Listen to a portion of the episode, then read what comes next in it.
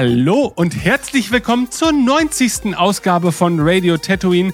Und es dreht sich erneut um einen Rewatch der ersten Staffel von The Mandalorian, unserer heißgeliebten Serie, die uns nicht nur Disney Plus, sondern auch ein Star Wars Realserienuniversum näher gebracht hat, als es vielleicht irgendetwas anderes hätte tun können. Glücklicherweise bin ich auch an diesem heutigen Abend nicht allein, denn ich darf mich reiben an den eingeölten Körpern von Stefan. Hallo Stefan. Hallo, schönen guten Abend und natürlich auch am durchaus buschigen und völlig glitschigen Berg namens Jörg. Hallo Jörg. Ja, seid gegrüßt. So buschig bin ich gar nicht, aber gut. Ach so, na gut, dann, dann übernehme ich den Teil des Buschigen für den heutigen Abend, denn das bin ich durchaus. Too much information. Aber wie geht's euch denn so? Ja, ganz hervorragend. Ich habe äh, schon einen Star Wars-Tag hinter mir mit der zweiten Welle von The High Republic, die mir deutlich besser gefallen hat als noch die erste. Und äh, bin jetzt richtig in Laune hier mit Mandalorian gleich äh, weiter in die Kerbe zu schlagen. Ah, das, mhm. Aber das, äh, das interessiert mich jetzt. Also das heißt, du hast aber nicht heute erst die äh, zweite, also nicht nur heute die zweite Welle gelesen. Nein, nein, nein, um, um Gottes Willen, auch ein bisschen übertrieben. Natürlich, ich habe den Erwachsenenroman aus der zweiten Welle The Rising Storm gelesen, ja. beziehungsweise zu Ende gelesen. Ah ja, sehr gut. Gibt es denn eigentlich in der High Republic auch Mandalorianer? Ich meine, theoretisch schon, aber ich meine jetzt in den, äh, in den Werken. Zeitpunkt kommt noch keiner in der Handlung vor. Ja. Aber es muss sie ja im Hintergrund geben. Ja, ja, ja. Nein, das ist sie. Theoretisch gibt es schon klar, aber sie sind noch kein Thema in der High Republic. Äh, leider nein. Hm. Wie ist das denn, äh, wenn ich äh, die Gelegenheit ähm, des Augenblicks ergreifen darf, Stefan? Äh, wie ist denn deine grob zusammengefasste Meinung zu Star Wars Visions? Oh, ähm, oh, oh, interessant. Ähm, da war ich jetzt nicht darauf vorbereitet, aber meine grob zusammengefasste Meinung zu Star Wars Visions ist nahezu an der Perfektion. Ähm, äh, wenn überhaupt mir etwas an Star Wars Visions fehlt, dann mehr Star Wars Visions. Es ist eigentlich mehr oder weniger das, was ich erwartet habe, das, was ich auch äh, erhofft habe. Und ähm, ich denke, genau an Star Wars Visions sieht man den Vorteil, wenn man Leute Geschichten erzählen lässt, die nicht kanonisch sein müssen. Ja.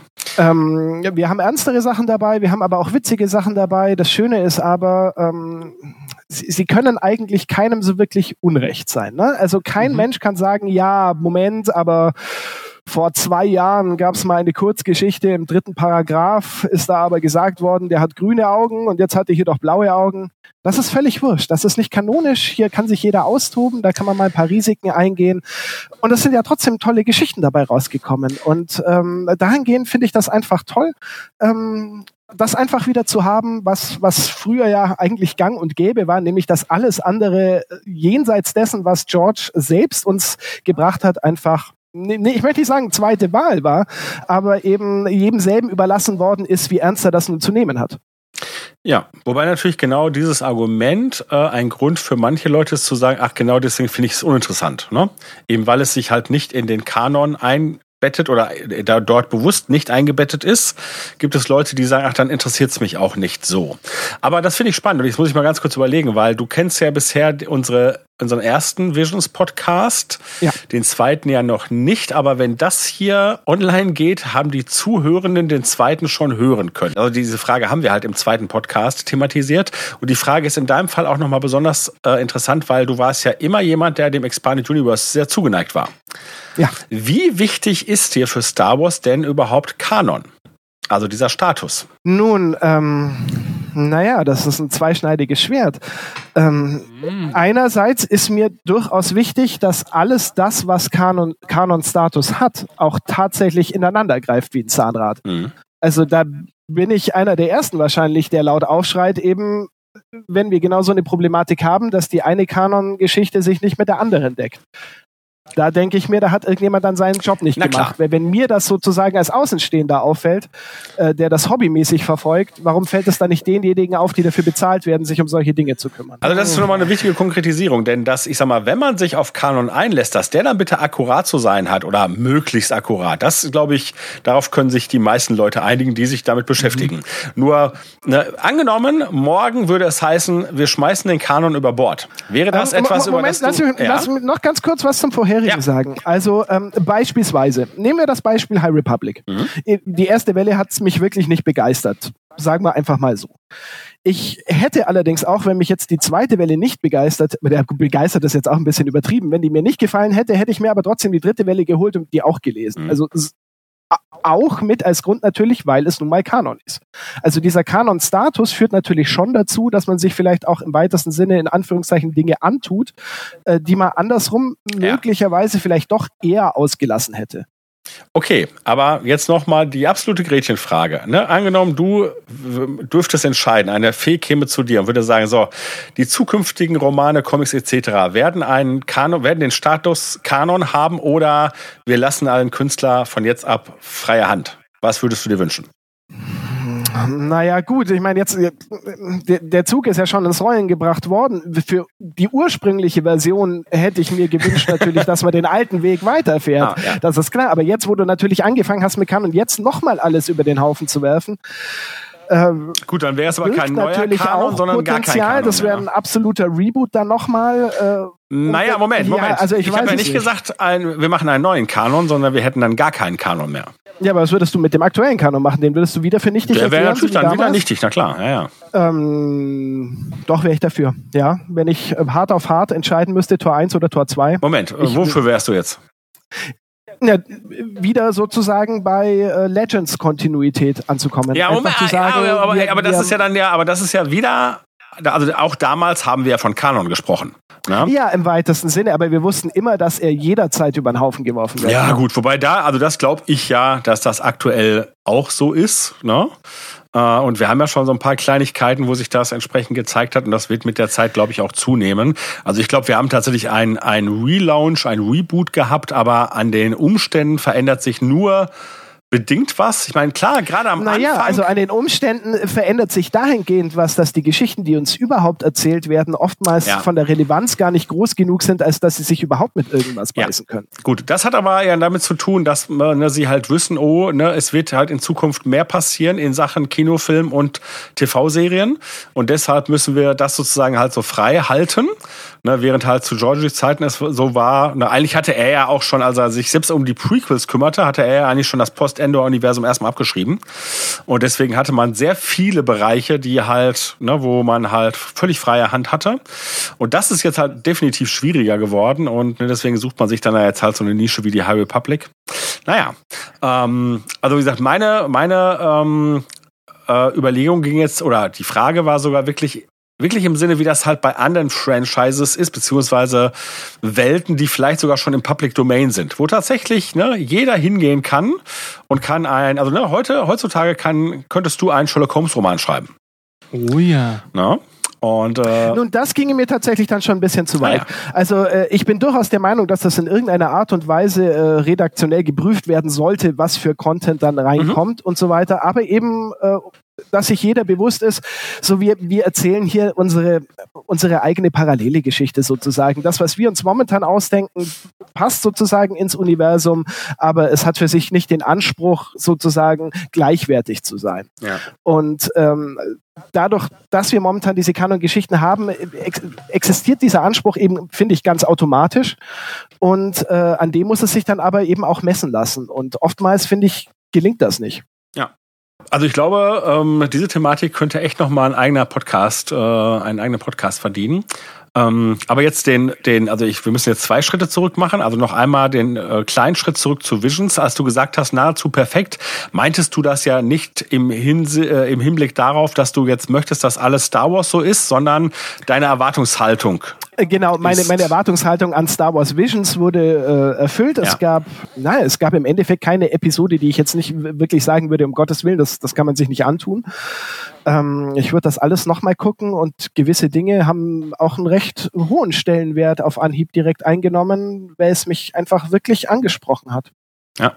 Ja, kann ich total nachvollziehen. Und der größere Schritt zurück ist natürlich jetzt, wir müssen zurück zum Mando und da ist der Vorteil ja, oder was heißt der Vorteil, aber da ist es ja so, Mando ist Kanon und äh, seit unserer letzten Aufnahme wissen wir ja auch schon ein bisschen mehr, wie sich das so mit dem Kanon auch zukünftig ähm, verhalten wird, denn wir haben ja, wir erwarten ja alle die nächste Serie, die da ist, The Book of Boba Fett. Die, und wir wissen jetzt, dass das am 29. Dezember starten wird, ist richtig? Ja. Genau, ne, das wird ein Tag, ne? Müssen wir uns ja schon alle frei halten. Das wird ein Tag, ja. Wirklich. Und äh, zumindestens, und ich, ich glaube, das ist immer noch nicht so ganz offiziell, aber es gibt das Gerücht, dass die Zählung, dass es zwei Zählungen bei Book of Boba Fett geben wird. Das heißt, die Episoden von Book of Boba Fett werden zum einen äh, werden einmal einzeln gezählt, also sprich, erste Episode ist halt ne, Episode 1. Aber äh, es wird auch die Mando-Episodenzahl fortgesetzt. Das heißt. Also, also, dass du sozusagen Chapter 17 ist die erste Folge Book of Boba Fett? Genau, so äh, verstehe ich das. Ne? Was natürlich dann bedeuten würde, dass die dritte Staffel Mando halt mit einer Nummer weitermacht, die dann an ne, die Nummerierung von Book of Boba äh, anschließt. Und das zeigt uns natürlich, wie sehr äh, Book of Boba Fett im Mando-Universum wirklich verankert ist oder geradezu integriert ist. Und es macht ja sogar einen gewissen Sinn. Denn wenn man jetzt mal halt ähm, die Ursprungsserie nimmt, die da heißt The Mandalorian, ne, auch für Boba Fett, können wir das ja durchaus quasi so sagen. Ja. ja. Ähm, können wir allerdings, das ist die Frage, können wir allerdings momentan mit hundertprozentiger Sicherheit sagen, dass Book of Boba Fett am 29. Dezember starten oh, wird? Ist das noch gar nicht offiziell? Ja, einerseits schon. ja schon. Andererseits äh, steht doch momentan ah, im Raum, ja. dass gestreikt wird. Ja, ja.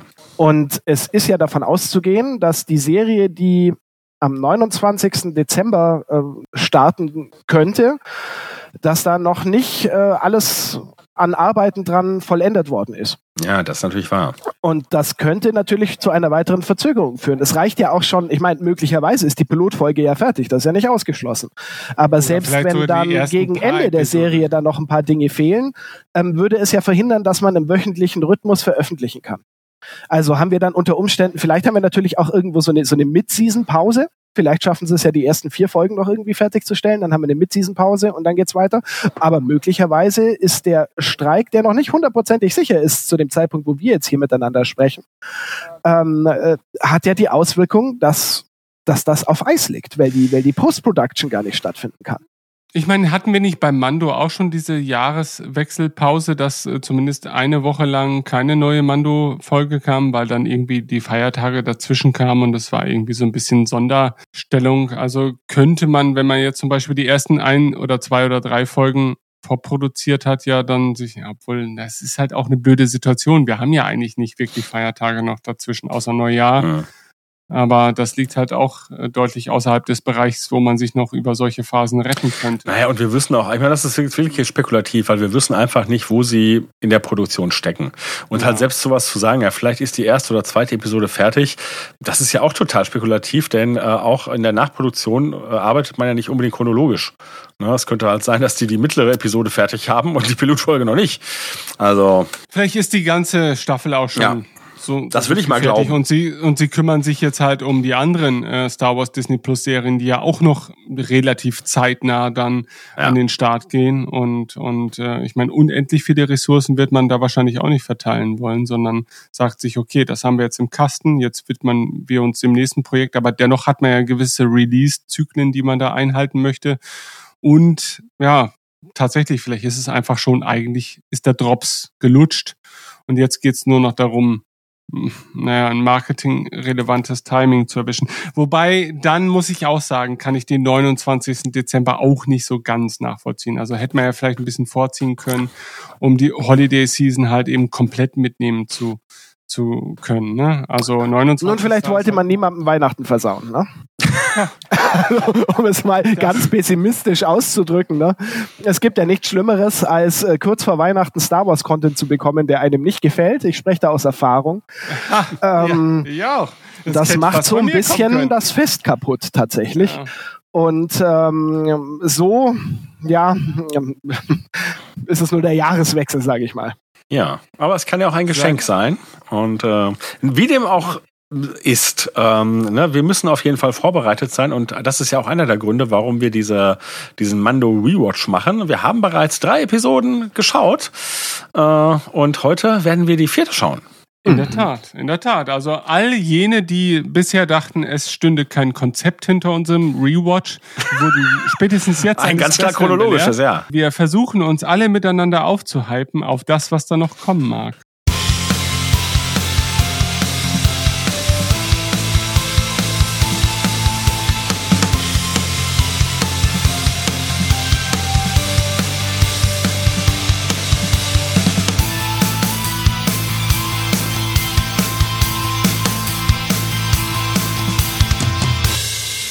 Ja, wir setzen diesen Rewatch fort mit der vierten Episode.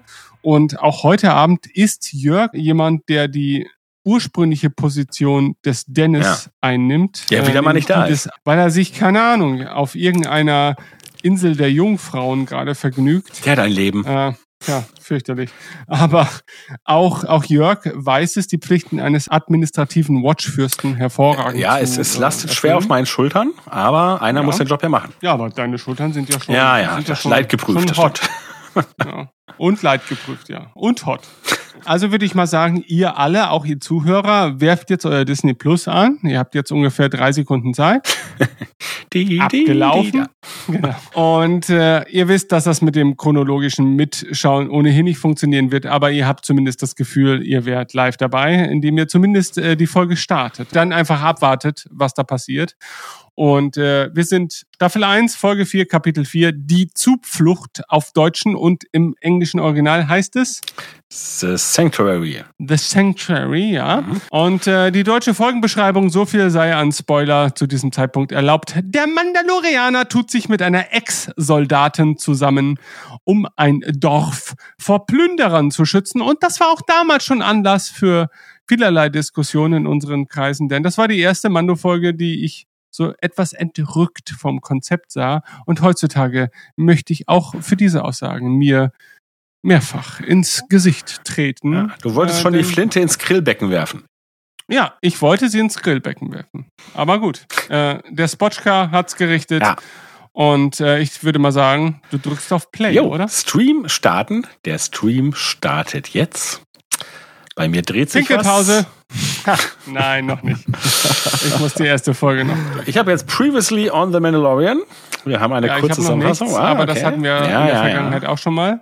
Ja, jetzt habe ich Previously, zuvor bei. The Mandalorian. Da ist die Razor Crest. Mhm, da ist ein geöffnetes, oh, da ist der Schmied. Die Schmiedin. Schmiedin. Ist das nicht geschlechtsneutral im Original? Ich weiß es gar nicht. Man muss die Schmiedin so lange schlagen, wie das heißt. Nee, Moment.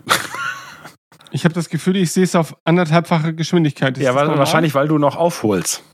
Das mag sein, ich will das nicht. Wir haben jetzt sozusagen das, äh, ich hätte ja auch einfach sagen können, überspringen, aber das haben jetzt geht's nicht mehr. Also ich habe gerade den Shootout, den der Mando mit seinen Genossen hat.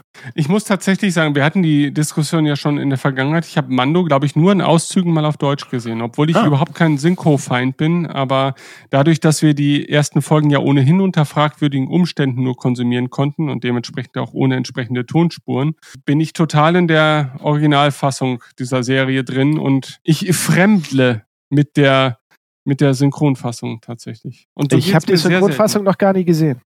Ja, siehst du? Sind wir uns ja gar nicht so unähnlich. Also- Hier sehen wir den Grund, warum die Chiss blaue Haut haben. Ihre Leibspeise ist blauer Grill.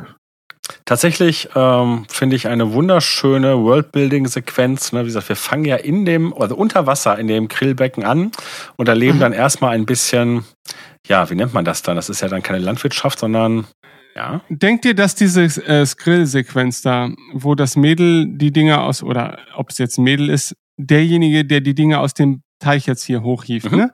Denkt ihr, dass die Figur auch CGI ist? Weil gerade eben wirkt es so für mich ein bisschen. Wenn man jetzt Die- mal guckt, die- das könnte eine komplette Mensch. CGI. Jetzt schon wieder nicht. Naja, ich Also, sag mal so, die, die, die Hände unter Wasser wahrscheinlich schon, aber ich vermute Ja. wirklich, wenn es über Wasser geht, dann ist das entsprechend einkopiert. Ja, Ich glaube, es ist ganz geschickt gemacht. Ne? wahrscheinlich eine Mischung aus beidem. Na gut. Ja. Okay, wir haben das sogenannte Age of Empires Dorf, so haben wir es damals bezeichnet. Ich Ja. war irritiert. Und dieses, dieses Grill scheint ja in vieler Weise Verwendung zu finden, denn äh, ich weiß gar nicht, ob uns das damals aufgefallen ist. Die Kleidung hat ja auch dieses, äh, also hat ja viele von diesen Türkis, ist das Türkis? ja. Äh, Elementen, also die scheinen halt auch Farbe äh, herauszuziehen. Aus diesem Ja, sie essen die Ja. und zermalmen wahrscheinlich die Schale, um ihre Kleidung Ja. einzufärben, oder? Insofern sehr äh, ganzheitlich und nachhaltig wahrscheinlich. Wie sich das gehört. Ja, sie werden angegriffen von üblen Gesellen. Und äh, ja, ein Kind muss in Sicherheit gebracht werden. Ich weiß noch, dass wir da im Trailer, weil wir sehen jetzt, wie das Kind äh, ins Wasser verbracht wird, ne, um sich dort zu verstecken. Ähm, die Szene war auch im Trailer und wir haben wer weiß was vermutet, ne, geradezu ähm, äh, biblische Geschichten von einem Kind, das in einer in einem Weidekorb ausgesetzt wird. Äh, das war alles nicht richtig. War ich dabei? Ja, da warst du dabei. Okay. Zumindest physisch. Ah, okay, gut. Ja, was können wir denn über, über, über die Raider erzählen?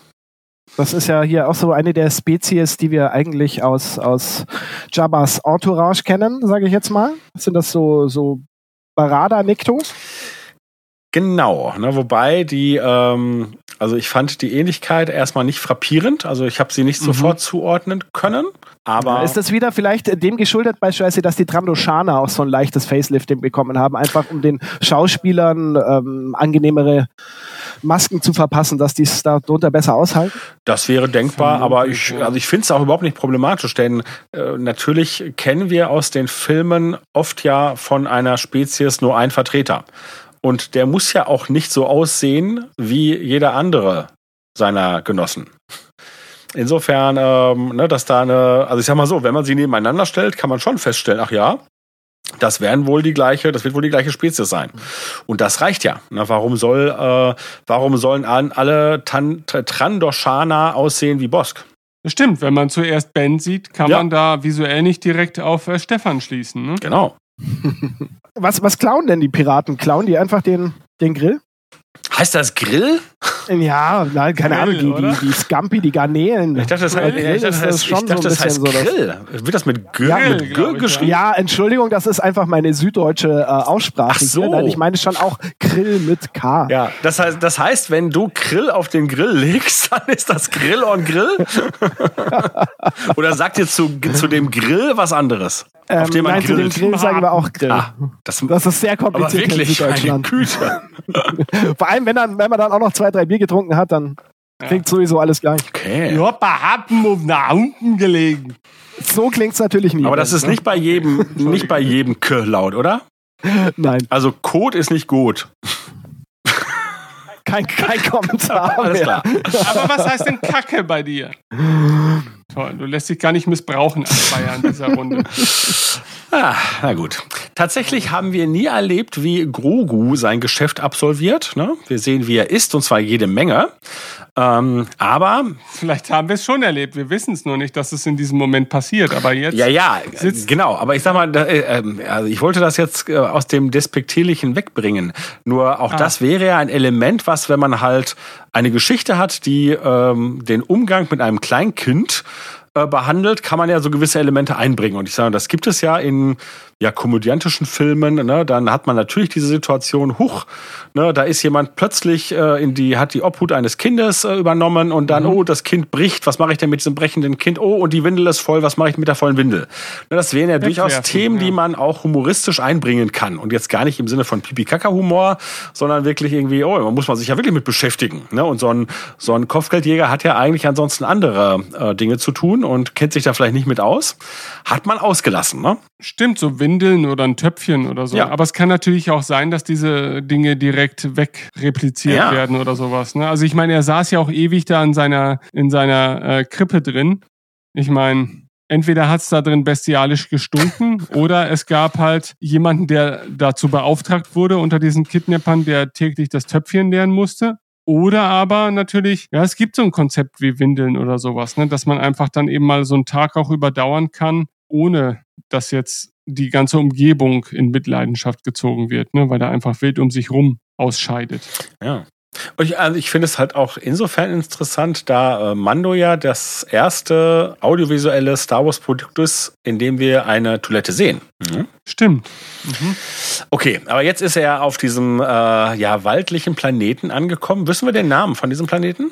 Ähm, wir wissen ihn und äh, genau dazu hätte ich aber tatsächlich auch noch eine kleine Frage. Ja. Und zwar, ähm, wir sehen ja erstmal nur den Waldplaneten. Ja. Ähm, die Folge heißt Sanctuary. Woran habt ihr beim ersten Mal denn gedacht, was das für ein Planet sein könnte? Habt ihr, Oh. irgendwie eine Assoziation? Du hast an den Sanktuariummond gedacht. Ja, Ja. Mhm, mhm, mhm, okay, ist naheliegend eigentlich, ja. Naja, gut. Aber also ich da- dachte, da haben sich jetzt vielleicht ein paar Leute angesiedelt auf Endor, auf dem Waldmond Endor. Ja, und ja visuell macht es ja auf den ersten Blick durchaus auch Sinn, dass man sich da hätte verorten können. Ne? Also in irgendeiner komischen humanoiden Siedlung in einem Randbezirk auf dem Waldmond von Endor oder so. Also schwierig. Aber wir befinden uns eben auf dem Planet Sorgan. Mhm. Ja. Was äh, finde ich ein bisschen un-Star Wars typisch klingt. Ne, Sorgan, da denke ich eher an, keine Ahnung, an, an 80er Jahre PC-Spiele oder, oder Konsolenspiele. Ähm, Ja. Ja. Naja, und, und, und Sanctuary heißt natürlich tatsächlich Zuflucht. Und insofern, mh, ja, ich meine, gut, vielleicht wollte man trotzdem die Assoziation wecken. Ist ja gar nicht ausgeschlossen, denn ähm, wir erleben ja gleich dort ein Vehikel, das wir genau auch aus von diesem Planeten her kennen, also von dem Sanktuariummond.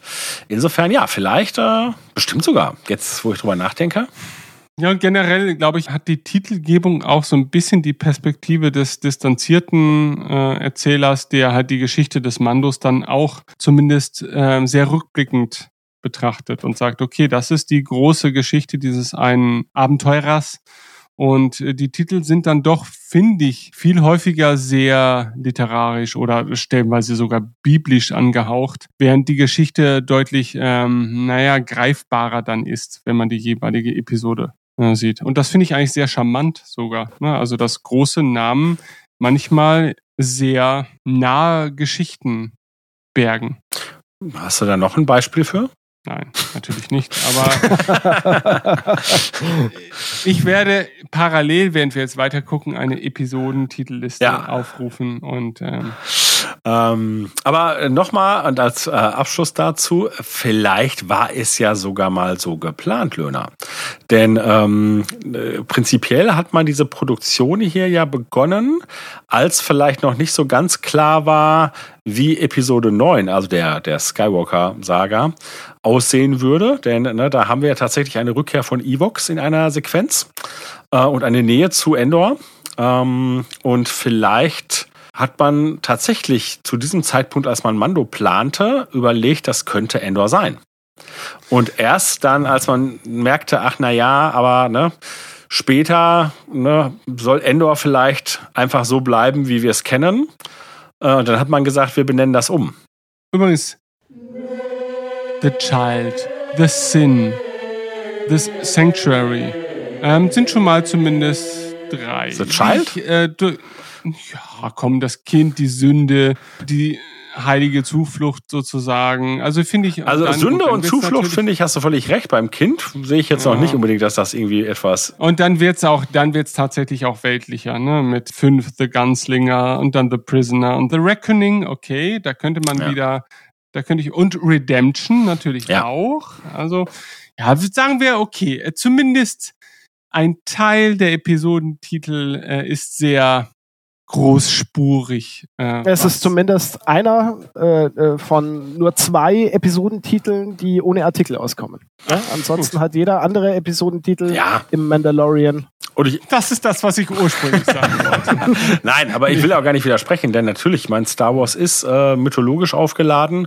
und mythologisch schrägstrich religiös. Insofern, das macht äh, durchaus Sinn. Na, und gerade halt äh, der Titel Sünde äh, ist ja nun wirklich, das ist ja nun ein sehr religiöses Konzept. Ja. Und leider sehr blöd ins Deutsche übertragen, finde ich. Also der Fehler ist halt nach wie vor für mich, für mich eine sehr unglückliche Übersetzung des Episodentitels. Ja. Weil die Sünde Ja, dann da hat man den religiösen Bezug völlig rausgenommen, das stimmt. Übrigens finde ich, dass der Schatten, ist das der Schatten der Loth-Katze? Ja, du Äh, musst kurz sagen, was wir da überhaupt sehen. Also für die Oh, bei Zuseher. mir sieht man nicht nur den Schatten. Bei Okay. mir. Also ich habe gerade ein Frame, in dem man eine Loth-Katze sieht. Mm, Richtig. Moment, äh, ist die Lost-Katze nicht nur die von Lothal? Ist das nicht einfach eine Tuka-Katze? Okay, dann mag sein, dass es sich dabei um eine Tuka-Katze handelt, die unter anderem auf dem auf äh, Lothal ähm, ihre Heimat gefunden hat. Zumindest ist das ein Wesen, dem zumindest Star Wars Rebels Zuschauer eine gewisse Vertrautheit entgegenbringen dürften, während, glaube ich, anderweitig man visuell noch nie in den Genuss dieser Kreatur kam im Star Wars Universum. Oder hätte ich auch behauptet, ja. Und ich habe jetzt gerade einen Frame, äh, in dem es fast so aussieht, als hätte ich hier den Schatten eines Salacious Crump ja. links auf dem Fass. das stimmt. Aber das mag natürlich auch nur einfach Zufall sein. Also von daher muss man, glaube ich, nicht. Ja, ja, aber stimmt, sehe ich, sehe ich auch so. Was hast du jetzt gesagt? Wo haben wir die Lost Katze bzw. die Tuka nur gesehen? Bei Rebels, in Star Wars oder? Rebels. Ähm, haben wir, sehen wir sie nicht auch bereits in The Clone Wars? Ähm, in, der, in den Episoden, in denen Ahsoka in der Unterwelt äh, umherwandert und gibt es da nicht so eine Sequenz, wo ihr Katzen sogar nachlaufen oder sowas? Ja, wenn also. du das also- sagst, Jörg, dann muss es ja so sein. Du würdest ja, ja niemals die Unwahrheit Ich guck mal gerade hier, Appearance. Ich bin übrigens auch gerade auf einem Artikel, der sich nennt Loth-Katze und nicht, wie hast du Tuka. Und da bin ich Tuka. jetzt gerade. Ah ja, Subspezies Tuka. Ah. Es gibt eine Subspezies der Loth-Katzen, die nennt sich Tuka. Ah, das ist die Subspezies? Scheiße, ich hätte das andersrum Genau, gelesen. ich hätte das andersrum. Okay, okay. Mhm. Wenn, wenn ich jetzt den Artikel lese, würde ich es auch andersrum lesen, denn hier steht, die Tukas, teilweise auch einfach Katzen genannt, sind eine katzenartige Tierart, welche im Untergrund des Planeten Coruscant leben. Ich hoffe, du übersetzt es gerade und das ist nicht der deutsche Satz, der da so da steht. Doch, das ja. Äh, steht tatsächlich in Deutschland. Und in der hier, äh, in, bei der Wikipedia steht, äh, Tuka, also called Tuka cats, were a subspecies mhm. of feline cats. Das macht natürlich Sinn. Ah, ja, ja, ja, okay. Ne, also das heißt, ne, Tukas sind halt ne, eine Subs, also eine Subspezies der ja fast schon irdischen Katzen, ne, denn die scheint es auch im Star Wars Universum zu geben. Und, Und scheinbar ist sie erstmal zu sehen in The Clone Wars Gone Without a Trace, Staffel 7, Folge 5. Also sind wir dann noch deutlich vor ähm, Rebels. Äh, also hast du wieder mal äh, völlig recht behalten. Ja, das, damit das verabschiede ich mich für heute. Fein. Also ich glaube, das dürfte auch dem einen oder anderen Hörer vielleicht äh, eine Neuheit sein, weil sie vielleicht auch damals nur einen wirklich minimalen Auftritt Ich glaube, du unterschätzt unsere Hörer, aber das macht nichts. ja, okay, ja tatsächlich äh, finde ich aber nach wie vor, also ich hätte nicht damit gerechnet, dass wir diese, diese Spezies in einer Realverfilmung erleben werden, weil sie doch was sehr Cartoonhaftes mhm. haben und trotzdem feiere ich es ab, weil ich meine, ich finde, es, es ist auch, das geht auch, das kann man machen. Ich meine, sie ist schon strange und na, wenn man sie nochmal stärker im Einsatz sehen würde. Auf der anderen Seite, wir hatten diese, diese Riesenzecken auf, auf Naboo äh, in Attack of the Clones. Also warum soll das nicht gehen? Du meinst, ja, es ist, wenn überhaupt, ja. ist es überraschend, dass es nicht in einer Episode auftaucht, in der Dave Filoni Regie führt. Das stimmt. Naja gut, mhm. auf der anderen Seite hat er trotzdem dann Mitspracherecht und wird gesagt haben, die kommt da rein. Das glaube ich schon. Mhm. Ja, ja, ja, klar, natürlich, aber es ist äh, dahingehend dann eher verwunderlich, dass er sie nicht für seine eigene ja. äh, Folge sozusagen beansprucht hat. Ja. Na gut. Was mir jetzt da auffällt äh, bei diesem Bild der, der Tuka, wenn sie halt gerade so ja, in die Kamera faucht, sie hat so Hühnerbeine, ne? Mhm. Ja. Ganz extrem. Strange. Na gut, wollen wir weitermachen? Und die ist so groß, die hätte unseren Grogu mal mit einem Haps verschlingen können. Ganz schön gefährlich. Definitiv. Aber scheinbar ja gut erzogen, weil sie es nicht getan hat. Also scheint auch wirklich ein Haustier zu sein. Ja. Vielleicht, wenn Grogu eines Tages größer wird, dreht er den Spieß um und frisst die Katze. Das kann passieren. Wobei den Kopf, na, aber ja. So, wir hatten gerade den Erstauftritt von Cara Dune. Ähm, und äh, damals hat, wurde ja durchaus mit dieser Episode gehadert, weil viele sagten, naja, das ist so ein bisschen Monster of the Week oder Filler-Folge. Ähm, nur wie sich ja herausstellte, war das ja bei keiner Episode wirklich so der Fall, weil jede Episode wird zumindest genutzt, Dinge zu etablieren. Und unter anderem natürlich halt diese Figur, die im weiteren Verlauf dieser, wie aber auch der nächsten Staffel natürlich von Bedeutung wird, denn sie bildet natürlich später mit unserem Mando halt ein Ensemble. Da wird dem Mando gerade quasi ähm, eine Art Eintopf oder so angeboten. Ja. Ne? Und Cara Dune Und Spotchka, hatten wir Spotchka zuvor schon? Und in, in der nächsten Szene wird äh, die Wirtin darum gebeten, auf äh, Grogu aufzupassen, was damals ein bisschen verstörend war, weil wir vorher gelernt haben, dass Grogu so ein schützenswertes Objekt oder Wesen ist.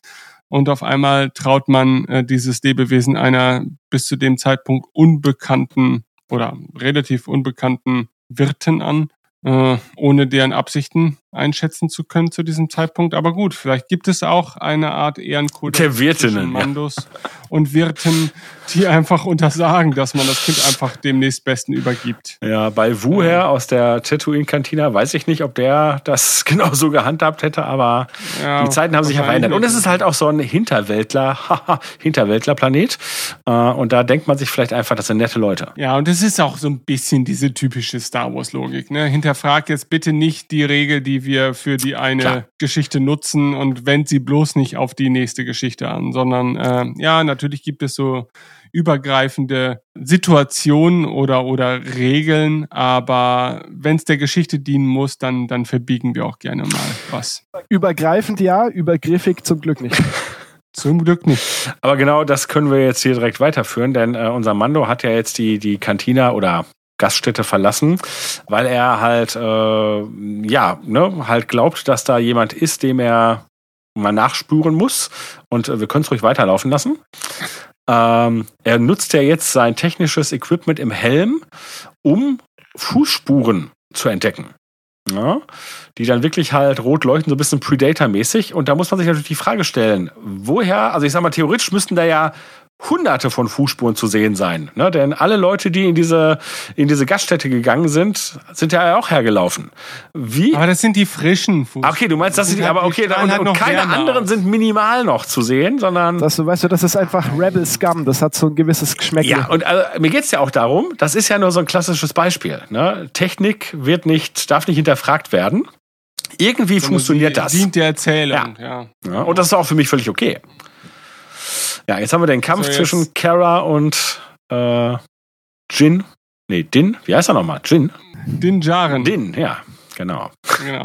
Und der kriegt ordentlich einen auf die Matte und ähm, ist durchaus ein ausgewogenes Verhältnis, würde ich mal behaupten, in diesem Kampf. Und beide halten sich die Pistole ins Gesicht und werden dann von dieser ikonischen Szene abgelöst, die wir alle kennen, wo äh, Grogu dort steht mit seinem Suppentöpflein, Schälchen, der die beiden äh, interessiert beobachtet. Ja, so ein bisschen wie mit der Tüte Popcorn, ne? Also im Nachhinein mag ich auch dieses Setting. Ist sehr, sehr waldartig. Könnte auch irgendwie so eine, so eine Naturhütte im Harz irgendwo sein, wo man halt einmal im Jahr so ein Event veranstaltet, in dem so eine provisorische Kantina eröffnet wird. Also hat schon, ich finde, es hat schon was Fanfilmiges in dem Sp- zu, bis zu einem bestimmten Punkt, weißt du, dass man so Art Ambiente erzeugen möchte, was Star Wars-artig ist, aber eigentlich nicht die typischen Star Wars-Kulissen zur Hand hat. Deswegen erdenkt man sich jetzt halt sowas. Es funktioniert für mich persönlich besser als Takodana, der ja. Ja. eigentlich auch, der Zweck ist derselbe. Wir kommen endlich mal weg vom Wüstensetting und bringen ein bisschen Grün rein.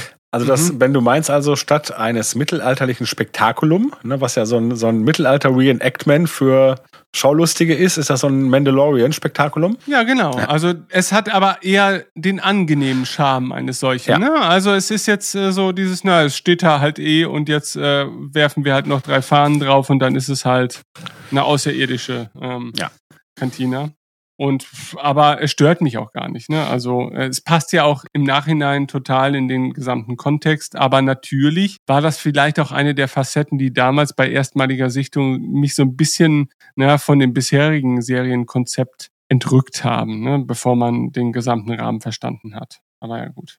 Übrigens netter Blaster, den sie da trägt. Und wenn wir jetzt auf unseren Grogu schauen, der halt seine Suppe schlürft, nochmal zurück zum Ehrenkontext der Wirtinnen. Wie hat die denn auf den aufgepasst, bitteschön? Gar nicht. Der muss ja direkt hinterhergegangen sein.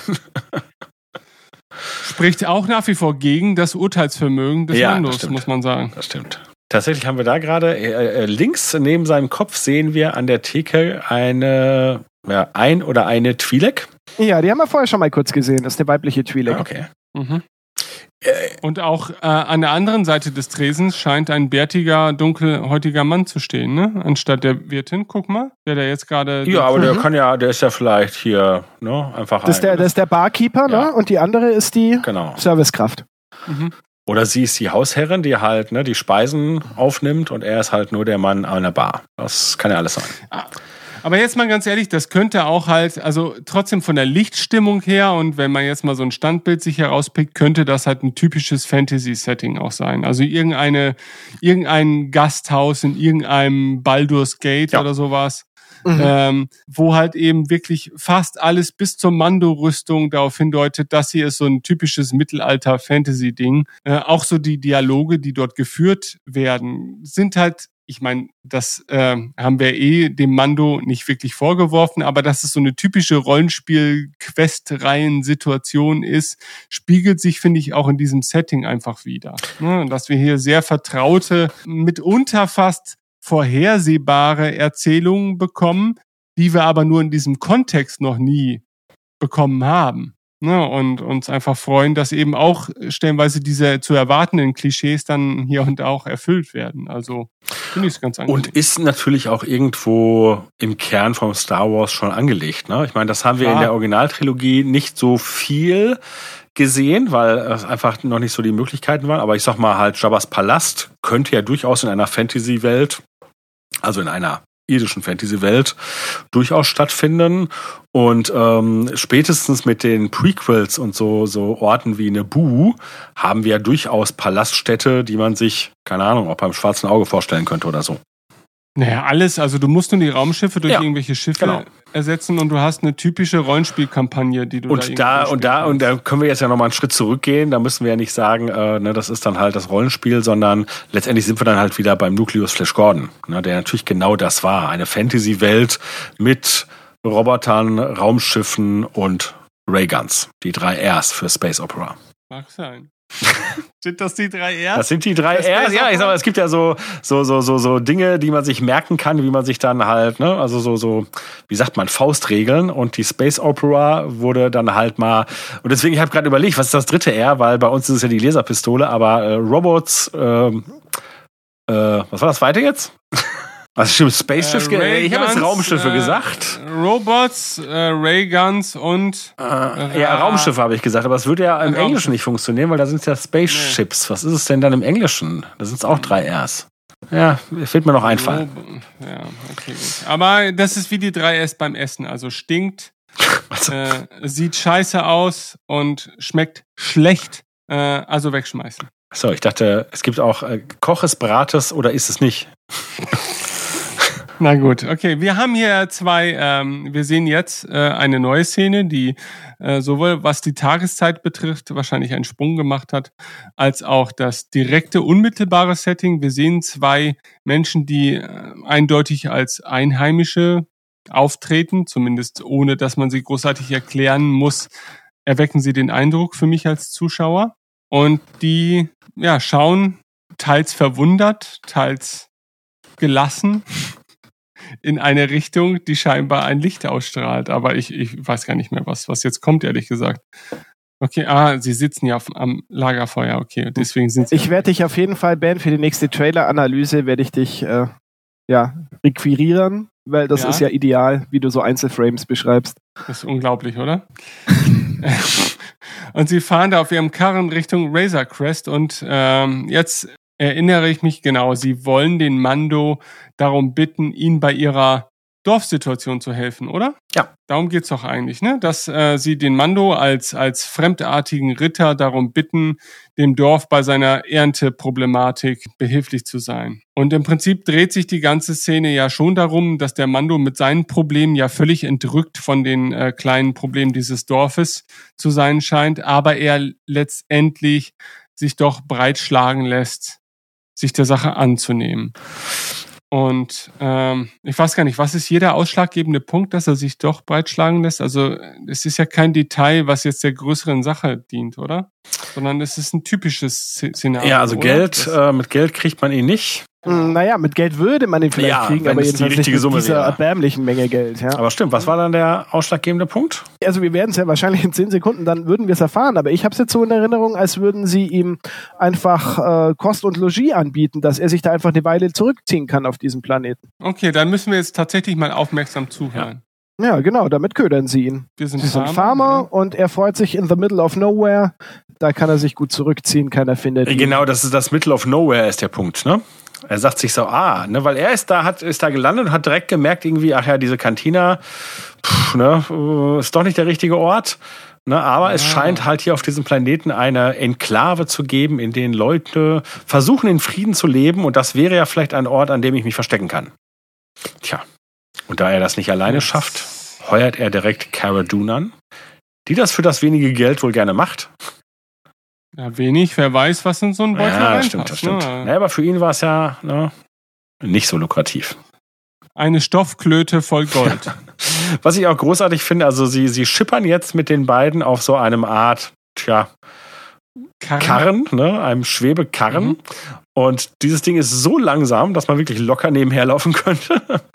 Aber es ist Tolle Ja, Einstellung hier auch, finde ich, äh, wie sich Gogo zurücklehnt und wir dann einfach den Sternenhimmel so vorbeiziehen Ja. sehen. ja, vor allem er lehnt sich zurück, weil sich alle zurücklehnen. Ne? Und dann sehen wir Mhm. halt den Sternenhimmel und dann halt die, die nächste Einstellung, der Tag äh, ist angebrochen, alle liegen noch, auch wieder von oben gefilmt. Sehr, sehr schön. Ist übrigens wie bei einem Hund, dass Grogos Verhalten sich natürlich sehr an dem Verhalten von Kleinkindern orientiert, aber stellenweise auch sehr tierische Züge hat. Ne? Und sobald Hunde zum Beispiel ihre Vorderseite offenbaren und sich auf den Rücken legen, dann fühlen sie sich tatsächlich aufgehoben und beschützt. Und äh, ich will das da gar nicht rein interpretieren, aber dadurch, dass Grogo dann manchmal doch nicht nur ein Kleinkind ist, sondern halt eben wirklich diese, diese primitiven Züge auch an den Tag legt, könnte ich es jetzt zumindest so deuten, dass er sich in dieser Situation absolut beschützt fühlt und eben auch seine Vorderseite offenbart. Ist das bei Hunden nicht dann sogar eine Demutshaltung? Weil sie ja im Prinzip ihre angreifbarste Fläche präsentieren. Also sie sagen ja damit, wenn du willst, kannst du mir jetzt den Bauch aufreißen. Das kommt äh, auf den Kontext an, wenn du jetzt Ah. mit denen spielst und tobst und so weiter, dann ja, ne, aber äh, sie legen sich ja dann auch manchmal abends zur Ruhe.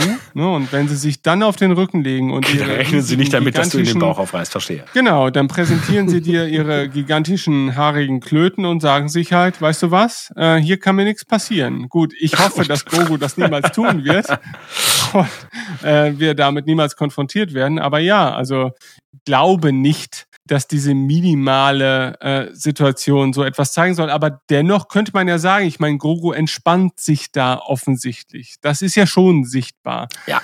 Und das passiert ja, wir sind in einem, in einem offenen Wald. Also das passiert ja nicht, äh, wenn er sich der Situation nicht gewahr wäre oder zumindest zu diesem Zeitpunkt äh, sich aufgehoben fühlen würde. Und dahingehend würde ich es schon dann noch deuten wollen. Nein, auf jeden Fall. Ja, also, Also ne, er genießt durchaus die Gesellschaft. Ne? Und äh, ja, Mhm. Und auch, und, und das muss man ja auch sagen, das spricht ja auch für Cara Dune. Er ist ja auch erstmalig, äh, ja, in dieser Situation einer anderen Figur ausgesetzt und scheint sie derart einzuschätzen, dass er auch sich ihr gegenüber aufgehoben fühlt. Und das sagt ja auch sehr viel mehr aus, als äh, dem Zuschauer vielleicht zu dieser Stelle schon klar sein könnte. Ja. Also, Sie sind jetzt angekommen in dem Age of Empires Dorf und die semi-niedlichen Kinder äh, gucken den. No, das sind schon niedliche. Kinder. Ja, okay, gut. Vor allem, sie sind zumindest nett. Ne? Das stimmt. Sie das freuen stimmt. sich, dass Besuch da ist. Sie lieben Grogu direkt. Mhm. Die Kamera fährt nach oben und zeigt uns nochmal das ganze Ausmaß des Dorfes. Das ist Genau. schon. Da ist die, die Single Lady, die sich ähm, wollüstig an einem Holzpfahl zu schaffen macht und die Vorhänge hochzieht und der mysteriöse äh, ja, Mando schleicht an sie heran. Stimmt, was hat er da in der Kiste? Das ist eine Lunchbox. Okay. Wahrscheinlich. Sein, seine Brotdose, ne? Ja. Ist eine Stulle da drin. So, aber er ist ja sehr zuvorkommend und sehr höflich, ne? Aber er ist gleich sehr schreckhaft, weil da jemand in die Hütte rein lugt und es ist die Tochter der Single Lady. Aber trotzdem, an sich muss man ja immer noch sich mal vor Augen halten, ähm, wie makellos eigentlich immer die visuelle Umsetzung dieser Szenarien ist und, und auch wie gut das, das Blocking und, und das Framing dieser Shots ist, oder? Der Mando halt quasi unscharf im Vordergrund, äh, die Frau dort im Eingang ihrer Hütte und nichts daran sieht irgendwie so aus, als müsste man es unter begrenzten Studiobedingungen drehen, sondern es ist einfach wahrscheinlich die perfekte Art und Weise, einen solchen Shot umsetzen zu können. Und das beeindruckt mich auch in solchen kleinen Momenten immer wieder. Also da passt halt alles. Selbst die Lampe am Mandos Arm Ja. ist einfach ein Detail. Ja, es ist Ja. einfach nicht das, äh, ich meine, inzwischen kann man das ja gar nicht mehr als typisch TV benennen, was heutzutage in Streamingdiensten Nee. passiert, aber äh, es ist nur wenige Jahre her, dass wir halt einfach früher noch eine ganz andere TV-Ästhetik hatten bei entsprechenden Produktionen. Und ähm, da kann man wirklich nur den Hut ziehen, dass da ja im Prinzip die Kinoprofis in dieses Metier gewechselt sind und dort halt auch ihre Fähigkeiten unter Beweis stellen. Ne? Und wenn ich an der Stelle noch mal ganz kurz einhaken darf, also wir haben ja vorher noch gemutmaßt, wie schaut's aus, theoretischer Streik. Einer der, der äh, Gründe für diesen Streik ähm, äh, wäre ja gewesen, dass beispielsweise die Mitarbeitenden im Streaming-Bereich deutlich schlechter bezahlt werden, warum auch immer, als ihre Kollegen im Kino und TV. Mhm. Von daher eben gerade wenn du sagst, es sind ja eigentlich dieselben Profis am Werk wie sonst auch und nicht irgendwo jetzt so die die die B-Mannschaft. Äh, von daher ist diese Forderung natürlich nur fair. Und während wir hier gesprochen haben, gibt es äh, ein Update. Äh, Deadline hat geschrieben, dass äh, höchstwahrscheinlich, also es scheint ein äh, Agreement, eine, eine Übereinkunft erreicht worden zu sein. Äh, und so wie es momentan ausschaut, ist der Streik in letzter Minute nochmal abgewendet worden. Ach. Also das nur so als Update zu dem, was ja, wir vorher noch Glück. diskutiert haben. Und du hast uns vorher so fertig ähm, gemacht hier. Ja, eben. äh, umso besser äh, können wir nur hoffen, dass diese gute Arbeit eben ja, auch entsprechend entlohnt wird. Weil, wie gesagt, durch nichts einzusehen, warum diese Leute weniger bezahlt bekommen sollten. Nur ja. weil es eben ein, ein, ein Produkt ist, das letzten Endes im Streaming landet. Ja, auf keinen Fall. Also ja, wir sehen jetzt eine Art Luftaufnahme des Dorfes nochmal, äh, umgeben von diesen Grillbecken, also ein bisschen so wie Reisfelder oder so. Mhm. Ähm, ja gut, Zuchtbecken sind es in dem Fall ja wahrscheinlich, ne? Aber genau. ja, so wie bei, genau. ach Gott, ich wollte jetzt sagen, wie bei der Forellenzucht, aber ehrlich gesagt, ich habe keine Ahnung, aber das gibt es ja, ne, dass tatsächlich mhm. halt auch Fisch äh, ne, nicht äh, nur aus dem Meer äh, ge gefischt wird, sondern dass die halt auch wirklich in großen Becken äh, gezüchtet werden. Ich weiß nicht, bei welchen Natürlich. Fischen das der Fall ist, aber genau. Ja. Also diese Age of Empires Karte hat ebenfalls nur zwei Haken bei Ressourcen wie Fisch und Holz, äh, denn sonst gibt's da scheinbar nichts. Ja. Also das ist sehr. Und nochmal zu unserer Endor-Überlegung. Ne, ich meine, gut, auch das muss nichts heißen. Auf Endor kann es auch unterschiedliche Ecken geben. Also ich meine, es ist es. Aber dafür ist Star Wars nicht bekannt. Also wenn, dann ist naja, ganz Endor die Redwoods. Mm, gut, wenn wir jetzt die die Endor, die Ewok-Filme dazu nehmen, dann sieht das schon ein bisschen anders aus. Das Aber stimmt. nein, ich glaube das ja auch. Es war ja auch nur diese Überlegung, war vielleicht Endor mal angedacht und äh, wie gesagt, das ich, sowas kann man ja nicht unbedingt ausschließen. Wir hatten ja zum Beispiel auch den Fall, dass es diesen Eisplaneten in der Pilotfolge gibt und äh, später in der zweiten Staffel stürzt ja unser Mendo nochmal auf einem Eisplaneten ab. Und da hieß es ja, das wären die gleichen Planeten. Ich meine, dass inzwischen mal zumindestens ähm, der gute Hidalgo, Herr Hidalgo, ähm, sich äh, dazu geäußert hat, dass das wohl ein Fehler ist und es dann doch ein unterschiedlicher Planet ist. Wobei das letztendlich, glaube ich, nicht geklärt wurde. Ähm, mhm. Und also ne, das nur so als Beispiel dafür, dass solche Überlegungen durchaus äh, sich verändern können, sagen wir es mal so. Aber ich würde jetzt schon denken, wenn man sich halt hier die Topografie anschaut, es sollte wahrscheinlich von vornherein ein anderer Planet sein. Und Endor war wahrscheinlich ja. doch nicht angedacht. Ich meine, rein erzählerisch könnte man durch minimalste Dialogänderungen aus diesem Planeten Endor Klar. oder sonst irgendeinen Planeten machen. Aber ich finde es ja auch interessant, wie überhaupt damit umgegangen wird mit diesem Planeten. Äh, während wir jetzt beispielsweise in Rogue One die Situation hatten, dass, ähm, dass sozusagen bei jedem Szenenwechsel, Planetwechsel sozusagen eingeblendet worden ist, wo wir gerade sind, äh, kriegen wir hier beim Mandalorian oftmals wirklich nur ähm, mit, mit vielleicht sogar noch mit Recherche verbunden ja. äh, raus, auf was für einen Planeten wir überhaupt. Absolut. Absolut. Ja gut, aber das äh, spiegelt ja auch so ein bisschen die Situation des Manus wieder. Der ist wahrscheinlich Mitglied oder oder äh, Untergruppenadmin in irgendeinem Prepper oder oder Kopfgeldjäger-Forum und da werden halt bestimmte Orte wahrscheinlich auch wie heiße Ware gehandelt, ne? Dass man sagt, okay, wir haben hier eine Art Datenbank von Orten, wo man sich eher mal blicken lassen kann, die jetzt nicht so der absolute Mainstream-Anlaufpunkt sind, den du in deinen äh, Razor Crest Navi eingibst, nur weil du jetzt den nächsten die nächste Raststätte suchst. Ne, sondern also ich denke ja schon, dass hier wird eine, wie viele Orte die Kopfgeldjäger vermutlich auf ihren Reisen ansteuern müssen, wird einer dieser Orte sein, die halt eben nicht erste Anlaufstelle sind. Weil sie ja auch nicht die nötige Infrastruktur bieten. Ich meine, was ist denn, wenn der jetzt hier Sprit braucht? Also das sah jetzt da nicht so aus, als wenn er jetzt so eine, so eine riesen Tankstelle wäre oder Reparaturen möglich wären oder so. Ne? Das ist dann halt wirklich so dieser Unterschied. Ja, wer weiß, was die alles aus dem Grill machen, ne? Kann natürlich sein. Also wer blaue äh, Kartoffelsäcke tragen kann, der kann vermutlich auch aus äh, Grillschuppen irgendeinen Treibstoff ja, bauen. Pack den Grill in den Tank. Das ist doch so ein ja. Geflügeltes Wort im Star Wars-Universum. Grillurin ist in einigen Gossen ist das der heißeste Scheiß, den du dir abends inhalieren kannst. Ja, spritzen. Spritzen. Ja. Entschuldigung, ich war da nicht ganz so involviert wie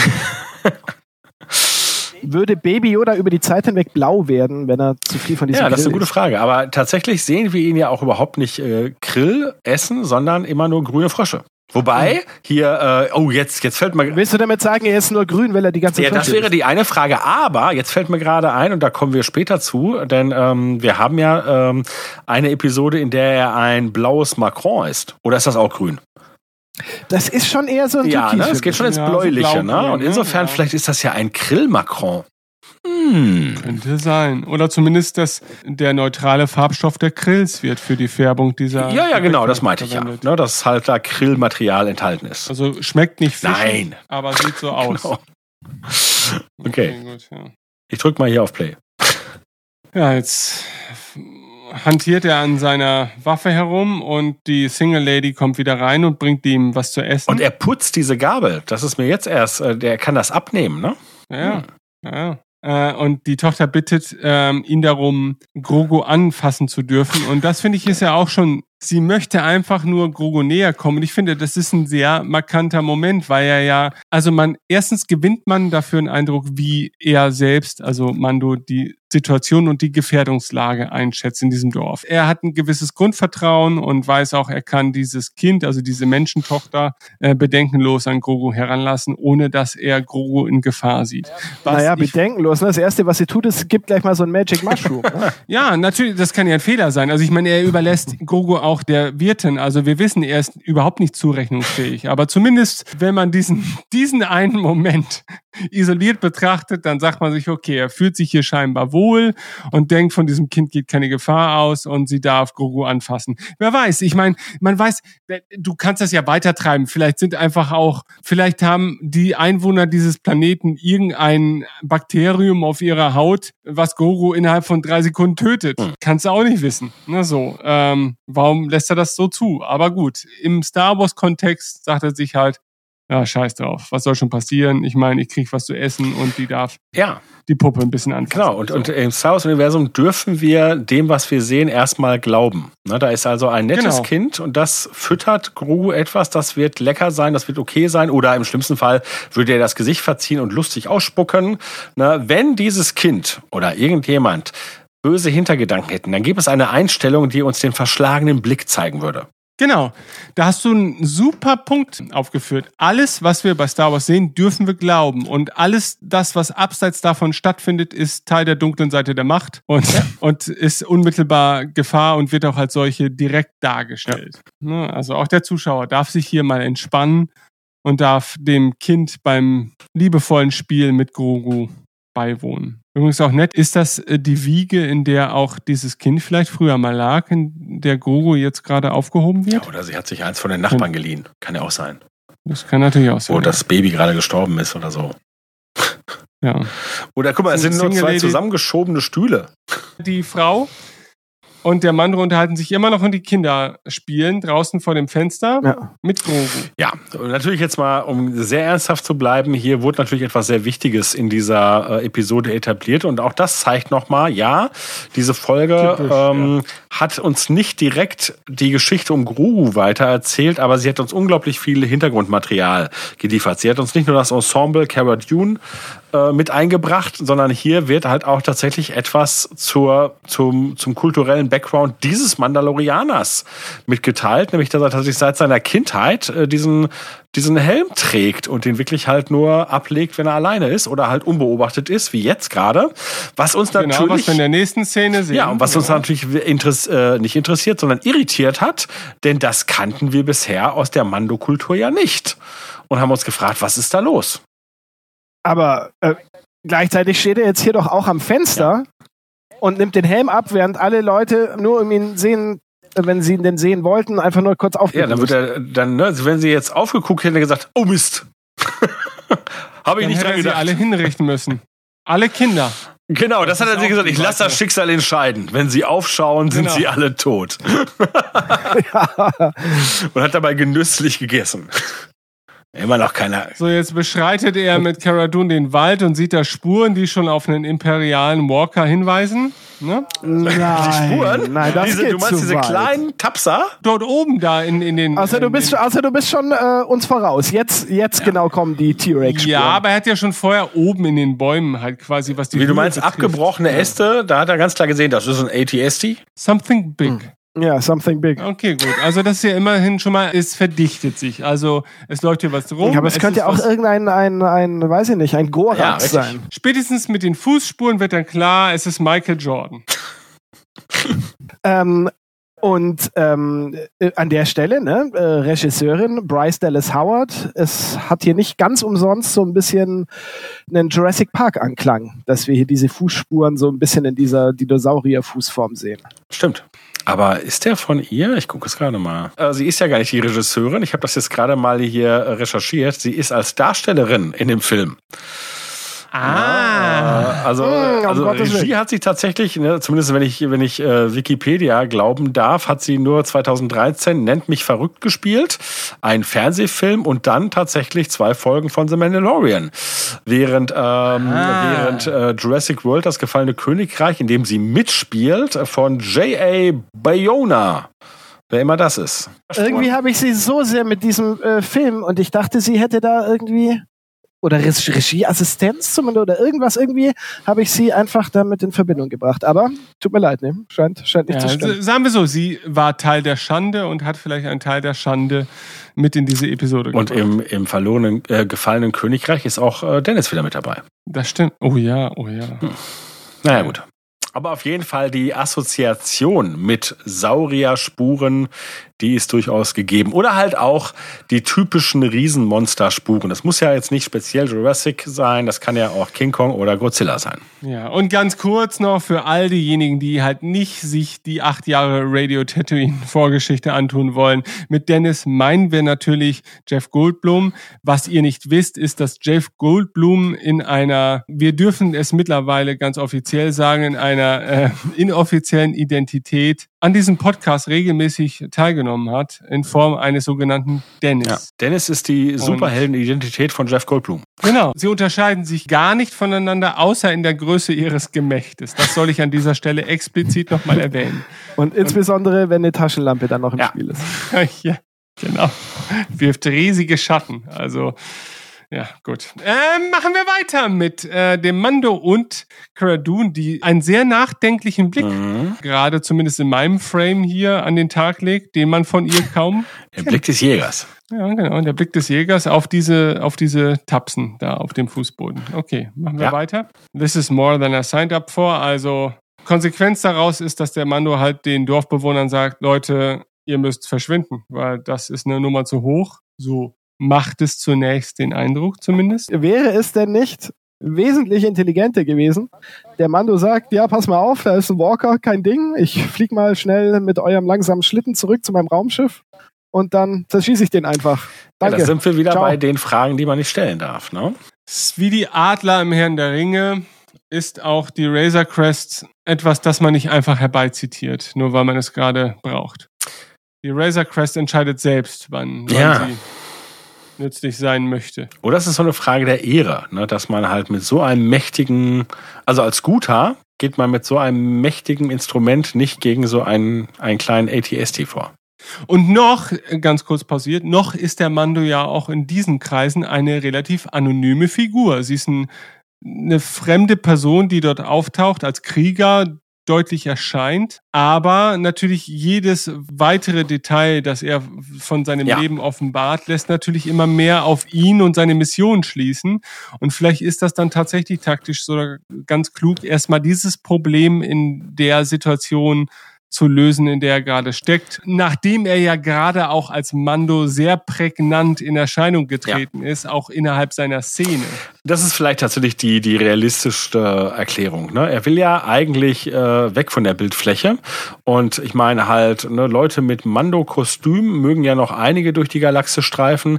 Aber wenn tatsächlich übermittelt würde, oh, da ist eine Razor Crest im Einsatz gewesen, ne, dann äh, weiß er, okay, ich habe die Leute wieder auf jeden Fall auf meine Spur geführt. Also so kann man sich zumindest Mhm. zurechtbiegen, oder? Mhm. Naja, Komm schon, Stefan. Okay, zur Not. Entblöße dich. Ja. Wir haben noch nicht so richtig viel über die Motivation von Cara Dune ähm, dargestellt. Ähm, Löhner, was ist sie nochmal für eine?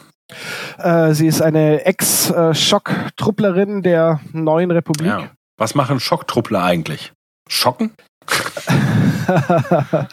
ähm, witzigerweise äh, sagte das erst äh, ein äh, Kind in meinem Bekanntenkreis, er findet die Shock Trooper, also da, es geht dabei um die, um die rot gestreiften Clone Trooper, äh, die findet er so toll, weil er eben, er, er dachte eben genau das. Sie würden nur so Schockwaffen äh, benutzen und keine tödlichen Blaster. Ich äh, habe davon abgesehen, ihm die Illusion zu nehmen, weil ich fand den Gedanken irgendwie total nett und unschuldig. Ja. Ähm, in dem Fall Shock Trooper, ähm, ich würde sagen, es ist so die Art, die erste Angriffslinie, die runtergeht. Ähm, Cara June hat dabei geholfen, äh, Planeten vom, ja, wie, wie, soll ich genau oder ich das sagen, ne? von der imperialen Herrschaft zu befreien, klingt ja jetzt fast wie Propaganda. Ähm, naja, aber aus ihrer Sicht hat sie zumindest das getan. Äh, sie hat daraufhin, sie hat das auch in der Folge schon erzählt, ne? ähm, äh, Würdenträger beschützt und so weiter und so fort. Und irgendwann ist ihr das Ganze aber eben zu blöd geworden und sie hat sich, ja, wollte sich eigentlich auf diesem Planeten zur Ruhe setzen. Aber wie das nun mal so ist, wenn man sich zur Ruhe setzt, irgendwann merkt man, ja, die Kohle geht aus äh, und ihre Motivation wird so ein Mischmasch sein aus äh, ich mag keine Imperialen und äh, Sportschka für morgen ist auch noch nicht bezahlt. Ja. Und ihre ursprüngliche Leidenschaft für das, äh, für die Rebellion hat sie ja auch Ausdruck verliehen, indem sie sich halt das Rebellenzeichen auf die Wange hat äh, tätowieren lassen. Weswegen sie im echten Leben auch keine Maske tragen möchte, wenn man das Tattoo dann nicht mehr sieht. Hm. Ist noch da? Haben wir äh, Shock Trooper tatsächlich im Star Wars Universum bereits einmal gesehen? Rebellen Shock Trooper? Ja. Gesehen, oh, gesehen ist natürlich ja, sehr, sehr schwer, ja, weil im Endeffekt hatten wir die Gelegenheit noch nie sowas sehen zu können. Nachdem das erste, was wir eigentlich so Post-Endor gesehen haben, ist also in der Zeitlinie zumindest, ist der, ist der Mandalorian. Und das nächste, was wir in der Zeitlinie sehen werden, spielt zu einer Zeit, in dem die neue Republik schon äh, demilitarisiert wurde. Von daher hatten wir diese Gelegenheit. Auch in Comics und so noch nicht. Mhm. Ah, ähm, okay. Ja, ich frage mich jetzt halt gerade, weil ich habe die nicht vor Augen. Ich weiß nicht, wie die wohl aussehen. Hm. Aber gut, auch das kann man ja noch mal recherchieren fürs nächste Mal. Vielleicht kriegen wir da was raus. Mhm. Also ich hätte jetzt spontan behauptet, nein, wir, wir, wir haben in dieser kompletten Zeitschiene okay. jetzt nichts. Ne? Na gut. Na gut, dann äh, machen wir weiter. Sie scheint sich äh, mitfühlend und sagt, ja, was sollen Sie mit zwei Leuten schon ausrichten? Es bricht eine Diskussion aus. also ATSD ist angeblich wirksam gegen ganze Kompanien von Soldaten, aber äh, im Stein-Schere-Papier-Prinzip höchst unwirksam gegen Teddybären. Ja.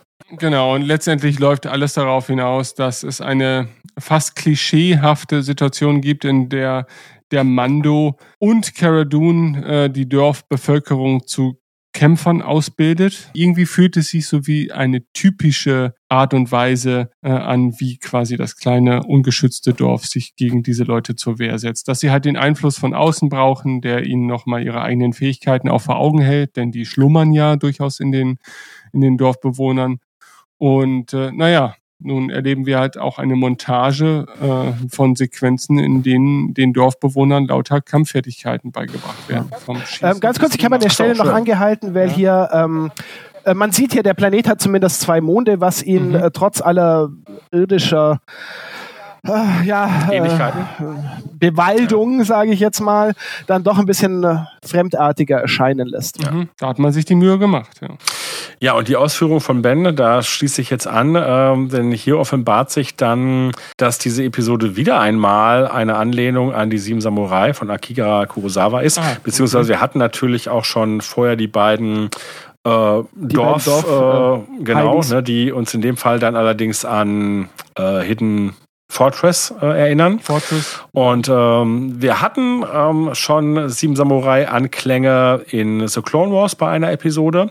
Und erst vor kurzer Zeit haben wir im Rahmen des jetzt im Moment für die Zuhörenden aktuellsten Visions Podcast halt auch eine Episode, in dem wir, nee, gar nicht wahr, in dem, in dem, in dem ersten Visions Podcast, ne, als ersten, wir dann ja. über ja, ist die erste Episode von Visions äh, The Duel. Genau. The Duel. Äh, weil da haben wir auch sieben Samurai Anleihen. Also insofern, äh, natürlich Akira Kurosawa ist sowieso halt auch einer, ne, auch ein absoluter Nukleus für, für Star Wars. Insofern macht das auch Sinn. So interessant, dass wir das jetzt tatsächlich schon in drei Inkarnationen haben.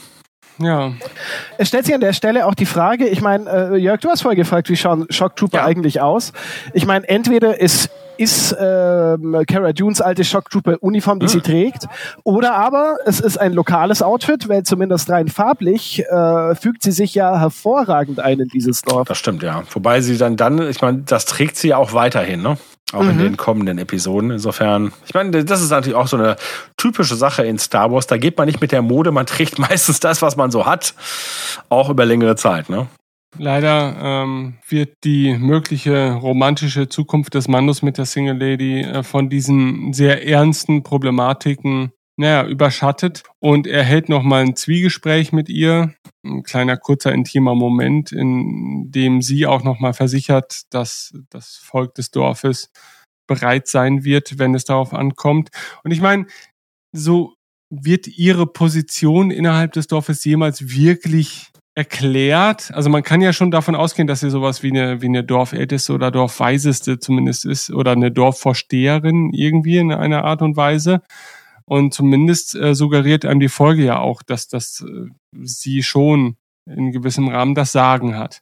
Sie ist ja auch die einzige gewesen, die Erfahrung an der Waffe hat. Stimmt, wahrscheinlich wurde sie auch aufgrund dieser, dieser Eigenschaften überhaupt erst äh, als Dorfvorsteherin erwähnt, wenn es denn so etwas gibt. Aber eine gewisse Art von Hierarchie gibt es ja selbst in den hierarchielosesten äh, Zusammenschlüssen. Also gehe ich mal echt davon aus, dass, dass dieses Dorf, äh, dass sie für dieses Dorf zumindest eine, eine gesonderte Rolle nochmal spielt.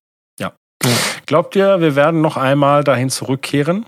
Weil ich sag mal, wir hatten ja äh, in Staffel 2 diverse Rückkehrungen aber ne, äh, dieser Planet war noch nicht dabei. Glaubt ihr, das könnte so ein tatsächlich ein, ein endgültiger Rückzugsort für unseren Mando werden oder in irgendeiner anderen Art? Na klar, das ist doch absolut denkbar. Irgendwann, äh, wenn er auf den Trichter kommt, er kann jetzt dauerhaft seinen Helm abnehmen und die Waffe beiseite legen, äh, kann er sich doch auf diesem Planeten zur Ruhe setzen. Ja. Und doch noch das Glück finden hier mit unserer, in Anführungszeichen, Dorfältesten.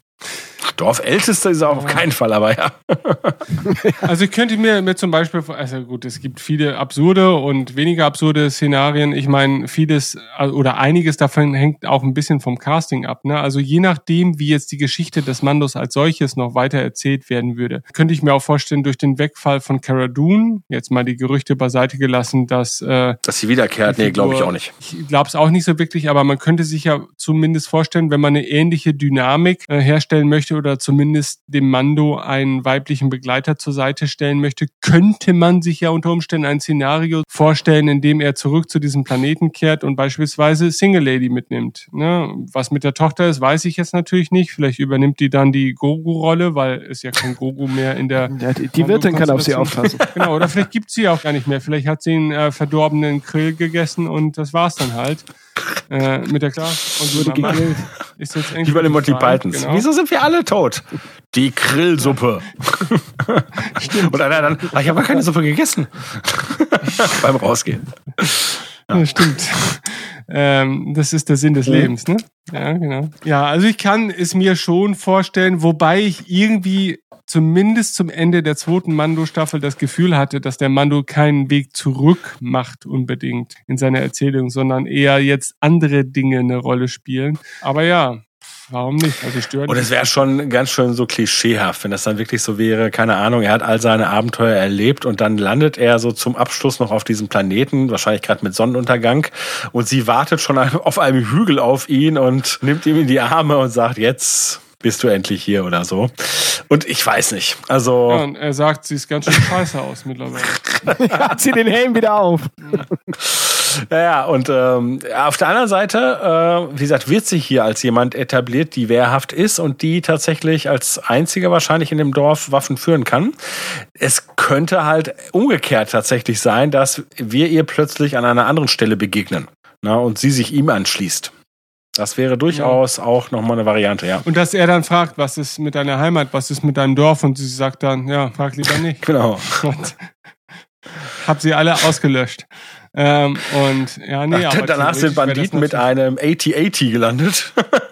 Aber ich meine, zumindest rein erzählerisch ist sie ja in dieser Konstellation, dieser Episode schon eine der interessanteren Figuren. Und wenn man eine daraus herauspicken würde, äh, dann wäre vermutlich sie es. Ne? Und man könnte sich ja ein Szenario denken, äh, in dem sie vielleicht auch wirklich der Situation des Dorfes entfliehen müsste. Klar. Und ja, vielleicht ist es auch ein dramatisches Szenario, in der sogar ihre Tochter dem Ganzen zum Opfer fällt. Ne? Aber das würde natürlich ihre Figur dahingehend, zumindest was ihre Grundmotivation betrifft, nochmal eindeutiger machen. Dann hat sie halt wirklich so eine Art Rachemotiv noch oder, oder zumindest Verzweiflungsmotiv, ähm, weil eben, naja, die Sachen, die sie noch zu glauben schien in dieser Situation halt auch ausradiert wurde. Also ja. Also damit rechne ich jetzt weniger als mit einem theoretischen Happy End für den Mando, wo sie dann so in einem letzten Shot noch einmal kurz äh, dialogfrei auftaucht. Äh, naja, aber, aber alles ist möglich, ne? Vengeance Teil 2 ah. gibt oder wie heißt sie überhaupt? Gibt's hat sie einen Namen? Ja, bestimmt. Aber keinen, den wir erfahren. Aber, aber es wäre ja sogar möglich, dass äh, wir sozusagen gar nicht mit dem Mando äh, zu ihr zurückkehren, sondern Boba kehrt dorthin zurück oder beziehungsweise, ne? Ah. Und der übernimmt das dann und dann bekommt sie ihre eigene äh, kleine Mini-Serie und die heißt dann Kill Boba. Und sie ist eigentlich die Cousine von Fennec Shell. Ah, uh, und so fügt sich alles zusammen. Nun gut, bevor wir hier und weiter spekulieren, drücke ich mal wieder auf Play. Spekulieren. Wir sind bei oh, hier, äh, Zeitstempel 22 Minuten 49 Sekunden. Genau, da trinken, wie heißen die? Äh, Klatuinier, Klatuna, Klatuana. Klatuana trinken Spotchka am Lagerfeuer und der Mando und Cara Dune verschaffen sich Zugang zum äh, Spotchka-Zelt. Ja. Spotchka leuchtet im ja. Dunkeln, oder? Ja. Aber es sind so coole LED-Gläser. Ja, ja. Hm. Kann natürlich auch sein. Das ja. ist die Frage. Auch äh, auf, auf dem unbekannten Waldplaneten landen Wish-Bestellungen irgendwann. Und da gab es garantiert bei Wish irgendwo. Wobei hier sind ja große Fässer. Ist das alles in das Fässer mit Spotchka? Da leuchtet es ja auch schon in den Fässern. Mhm, Würde ich davon ausgehen, ja. ja. Dann scheint Spotchka. Sehen auch ein bisschen aus wie, wie so Whirlpools. Ne? Also kann natürlich auch sein, dass die Klatuiden, Klatuaner sich da auch mal körperlich reinbewegen. Aber ich glaube auch, das ist, äh, gehört zum Destillationsprozess des Spotchkas. Und jetzt wird sich geprügelt und wir hören das äh, rhythmische Piepen der Zeitsprengsätze da. Und wir wissen, jeden Moment werden sie hochgehen und dieses massiv gebaute Zelt in Mitleidenschaft ziehen. Glücklicherweise schaffen es die beiden Wrestler, es noch ähm, unbeschadet aus dem Zelt flüchten zu können. Und man muss äh, der Fantasie die Vorstellung überlassen, dass die Klatoiden mitsamt der Explosion ja, zugrunde gegangen sind. So, jetzt gibt's noch ein bisschen Laserschießerei. Ich habe ein bisschen vorgegriffen für die Zuschauer. Aber hätten Sie vielleicht damit anfangen sollen, die Sprengsätze an dem ATSC anzubringen, statt in diesem Zelt? Ja, haben Sie den schon entdeckt zu diesem Zeitpunkt noch nicht, oder? Jetzt treffen Sie auf ihn, ne? Jetzt kommen doch gleich die. Er kommt jetzt gleich Augen. durchs äh, Gebälk, wollte ich schon sagen, durchs Blätterdach zumindest. Es ist halt dramatisch intelligenter jetzt, ne? Sie denken, Sie sind der einen brenzligen Situation entkommen. Warum Sie sich auch immer in diese Situation begeben haben, was wollten Sie in diesem Zelt? Das frage ich mich halt nach wie vor. Aber jetzt sehen Sie halt den bedrohlich mit roten Augen wirkenden ATST. Und da haben wir uns damals ja schon der Diskussion gestellt, ist das ein durch Lebewesen gesteuerter ATST oder ist das eine äh, autark funktionierende Abwandlung eines ATSTs? Weil wir sehen im Fenster, haben wir nicht sogar darüber diskutiert, ob man im Fenster mal so Silhouetten von, von Piloten sehen könnte also, oder nicht? Ich gehe momentan ganz stark davon aus, dass da jemand drin sitzt. Also ich würde, ja, ich, ich, nicht. Warum nicht? Weiß nicht. Ich würde sagen, dass es halt eine auf autonome Funktion ausgelegte äh, Maschine. Wobei natürlich das Szenario später am Dorfteich eher darauf schließen lässt, dass da ein ein naja, ein richtiger Verstand abwägt, was richtig oder falsch ist und, und welchen Schritt und, man macht. Äh, versucht nicht auch jemand da durch die Luke den Fahrer zu erschießen? Hat Habe ich zumindest so jetzt momentan es, in Erinnerung. Ja, genau. Es wird versucht, in die Luke zu hm. schießen, aber ich glaube, wir sehen tatsächlich keine Fahrer. Aber äh ja, und, und der Versuch, durch die Luke zu schießen, ist ja auch vielleicht die Erwartungshaltung der Dorfbevölkerung, dass da irgendwer sitzen muss und das Ding ja, steuert. Ja, ich würde sagen, ähm, ich denke mir, das ist einfach so ein erzählerisches Mittel. Ich gehe davon davon aus, da sitzen Leute drin. Aber man wollte natürlich jetzt auch für uns, fürs Publikum, diese Visualität unterstreichen, das ist aber wie ein Monster. Ne, weshalb ja auch die mhm. beiden Frontklappen ja. geöffnet sind und da ist rotes Licht, das ne, dann wie dämonische Augen rüberkommt. Und das hätte man ja, diesen Eindruck hätte man ja ein bisschen, ich meine, wir wissen, wie es sich verhält oder sich zumindest klassisch verhält, aber man wollte ja diese Assoziation wecken. Und diese Assoziation wäre unterwandert worden, wenn da halt Leute rausgeguckt hätten. Na, aber es könnte ja beispielsweise auch sein, dass das durch diese Luke nur herausgeguckt werden kann, wenn der Fahrer so ein bisschen sich erhebt. Also dass der im normalen Sitzen nicht nicht sein Gesicht durch die Nein, Luke zeigt. Nein, das glaube ich auch. Ne? Die schauen das halt auf irgendein Display. Ne? Mhm. Diese Luke ist tatsächlich nur, um mal Luft zu schnappen. So wie der Stuntfahrer von Michael Knights Kid damals. Ja. Er hatte auch einen Fernseher genau. in seinem Fußraum und hat das Fahrzeug gelenkt, ohne rausschauen zu müssen. Ja. Aber ich finde die, die, ich finde es halt trotzdem sehr märchenartig. Weißt du, das ist wie der große böse Wolf, der jetzt aus dem äh, mhm. Wald hinausstapft und so ein bisschen gesichtsloses äh, oder entmenschlichtes. Ja, auf jeden Fall. Ne? Also das ist ja, ich sag mal, wir haben hier zu diesem Zeitpunkt halt nicht den Kampf gegen die Banditen, sondern wir haben hier den Kampf gegen ein Monster. Ne, das ist wie der Drache, mal, der, das, äh, der das Seevolk, äh, das Flussvolk bedroht. Seht ihr jetzt auch die Szene, wo der ATST quasi seine Backen ja, einzieht? Habe ich gesehen. So. Ja. Und das ist ja auch, das ist ja, natürlich ist das ein technischer Vorgang, den man wahrscheinlich irgendwie begründen kann, aber es ist natürlich eine rein, ein rein erzählerisches Mittel dieser Figur, dem ATST etwas Lebendiges ja. hinzuzufügen. Und das finde ich ist halt wundervoll. Also äh, selbst, und ja, selbst wenn da halt zwei Leute sitzen, das ist halt nicht das Ziel der genau. Erzählung, ne, sondern das Ziel der Erzählung ist dieses gesichtslose, Monstrum darzustellen. Ja, und jetzt äh, in der nächsten Einstellung, da mache ich jetzt mal schnell, ah, zu spät, oder? Ich gehe nochmal zurück. Wir haben ja dann im Prinzip so eine Art Duellsituation. Es gibt eine Szene, in der wir halt links das, das Dorf sehen und dann ist der Fluss dazwischen oder zumindest so ein Wasserbecken und rechts steht halt der ATST, also wirklich halt, ne, die Gegner stehen sich sozusagen gegenüber und das macht ja nochmal deutlich, so jetzt habe ich hier pausiert, nee, habe ich nicht, bei 26, 25 ist das, ähm, ne, da wird so deutlich, dass das ein Monster ist. Ne, das ist ein großes, ein Riese, was auch immer, ne? Und da sind die kleinen Dörfler, die bedroht werden. Und jetzt mal dieser ganze Shot, also oh, sorry, ich muss noch mal pausieren, ähm, könnte aus einer Alternate History Weltkriegs 1 Doku stammen oder sowas. Also diese diese Fackeln auf der linken Seite, diese quasi fast so diese Befestigungsanlagen, die da äh, im Nebel noch so ein bisschen auftauchen, sehen fast aus wie so Panzersperren ja. oder keine Ahnung irgendwelche. Ja, solche Bilder gibt's ja, ja ne, wo das gemacht wurde, ja. Hm. Genau, genau. Die Landschaft natürlich, dieser dieser Wald im Hintergrund und so weiter. Und dann natürlich dieses Ungetüm in Form des ersten vielleicht mechanischen Panzers, den, den manche Soldaten im Rahmen des Ersten Weltkriegs erblickt haben dürften und der natürlich auch einen gewissen übernatürlichen Charakter für einige haben dürfte, ne? weil einfach, naja, ich glaube, die Briten waren es mit dem ersten Tank damals, der einfach eine völlig absurde Vorstellung gewesen sein muss für die Leute, die da in ihren Schützengräben hockten seit ja. Monaten und einfach diesen Stellungskrieg gewohnt waren. Ne? So, ein, so ein Ding zu erblicken, muss halt sehr absurd gewesen sein, sowohl wie auch bedrohlich natürlich. Ne? Mhm. Also ich finde, das ist ein sehr malerischer Shot. Also könnte auch ein Gemälde sein. Alle gucken sich nochmal bedeutungsschwanger an und der ATST wirft seinen Suchscheinwerfer an und bewegt sich behäbig, was natürlich auch ein bisschen dazu gehört. Das ist so ein bisschen wie Saurons Auge. Ja das über das Land schweift und natürlich daneben zielt, denn nach wie vor handelt es sich ja um imperiale Technik. Ich bin mir nicht sicher, ob er daneben zielt. Ich meine, er hat gezielt eine der Hütten zerstört. Ja, okay, gut. Vielleicht war es auch nur eine ja, jetzt kommen die Klatuiden von hinten und versuchen halt den Frontalangriff und werden halt doch durchaus vom Mando von Cara Dune und von den Dorfbewohnern der Reihe nach abgeschossen, ohne dass die eigentliche Bedrohungssituation durch den ATST natürlich aufgelöst werden kann. Und äh, in Form witziger Dialoge wird jetzt ein Plan geschmiedet, den ATST in den Krillteich stolpern zu lassen. Habe ich das richtig wiedergegeben, ja. zusammengefasst?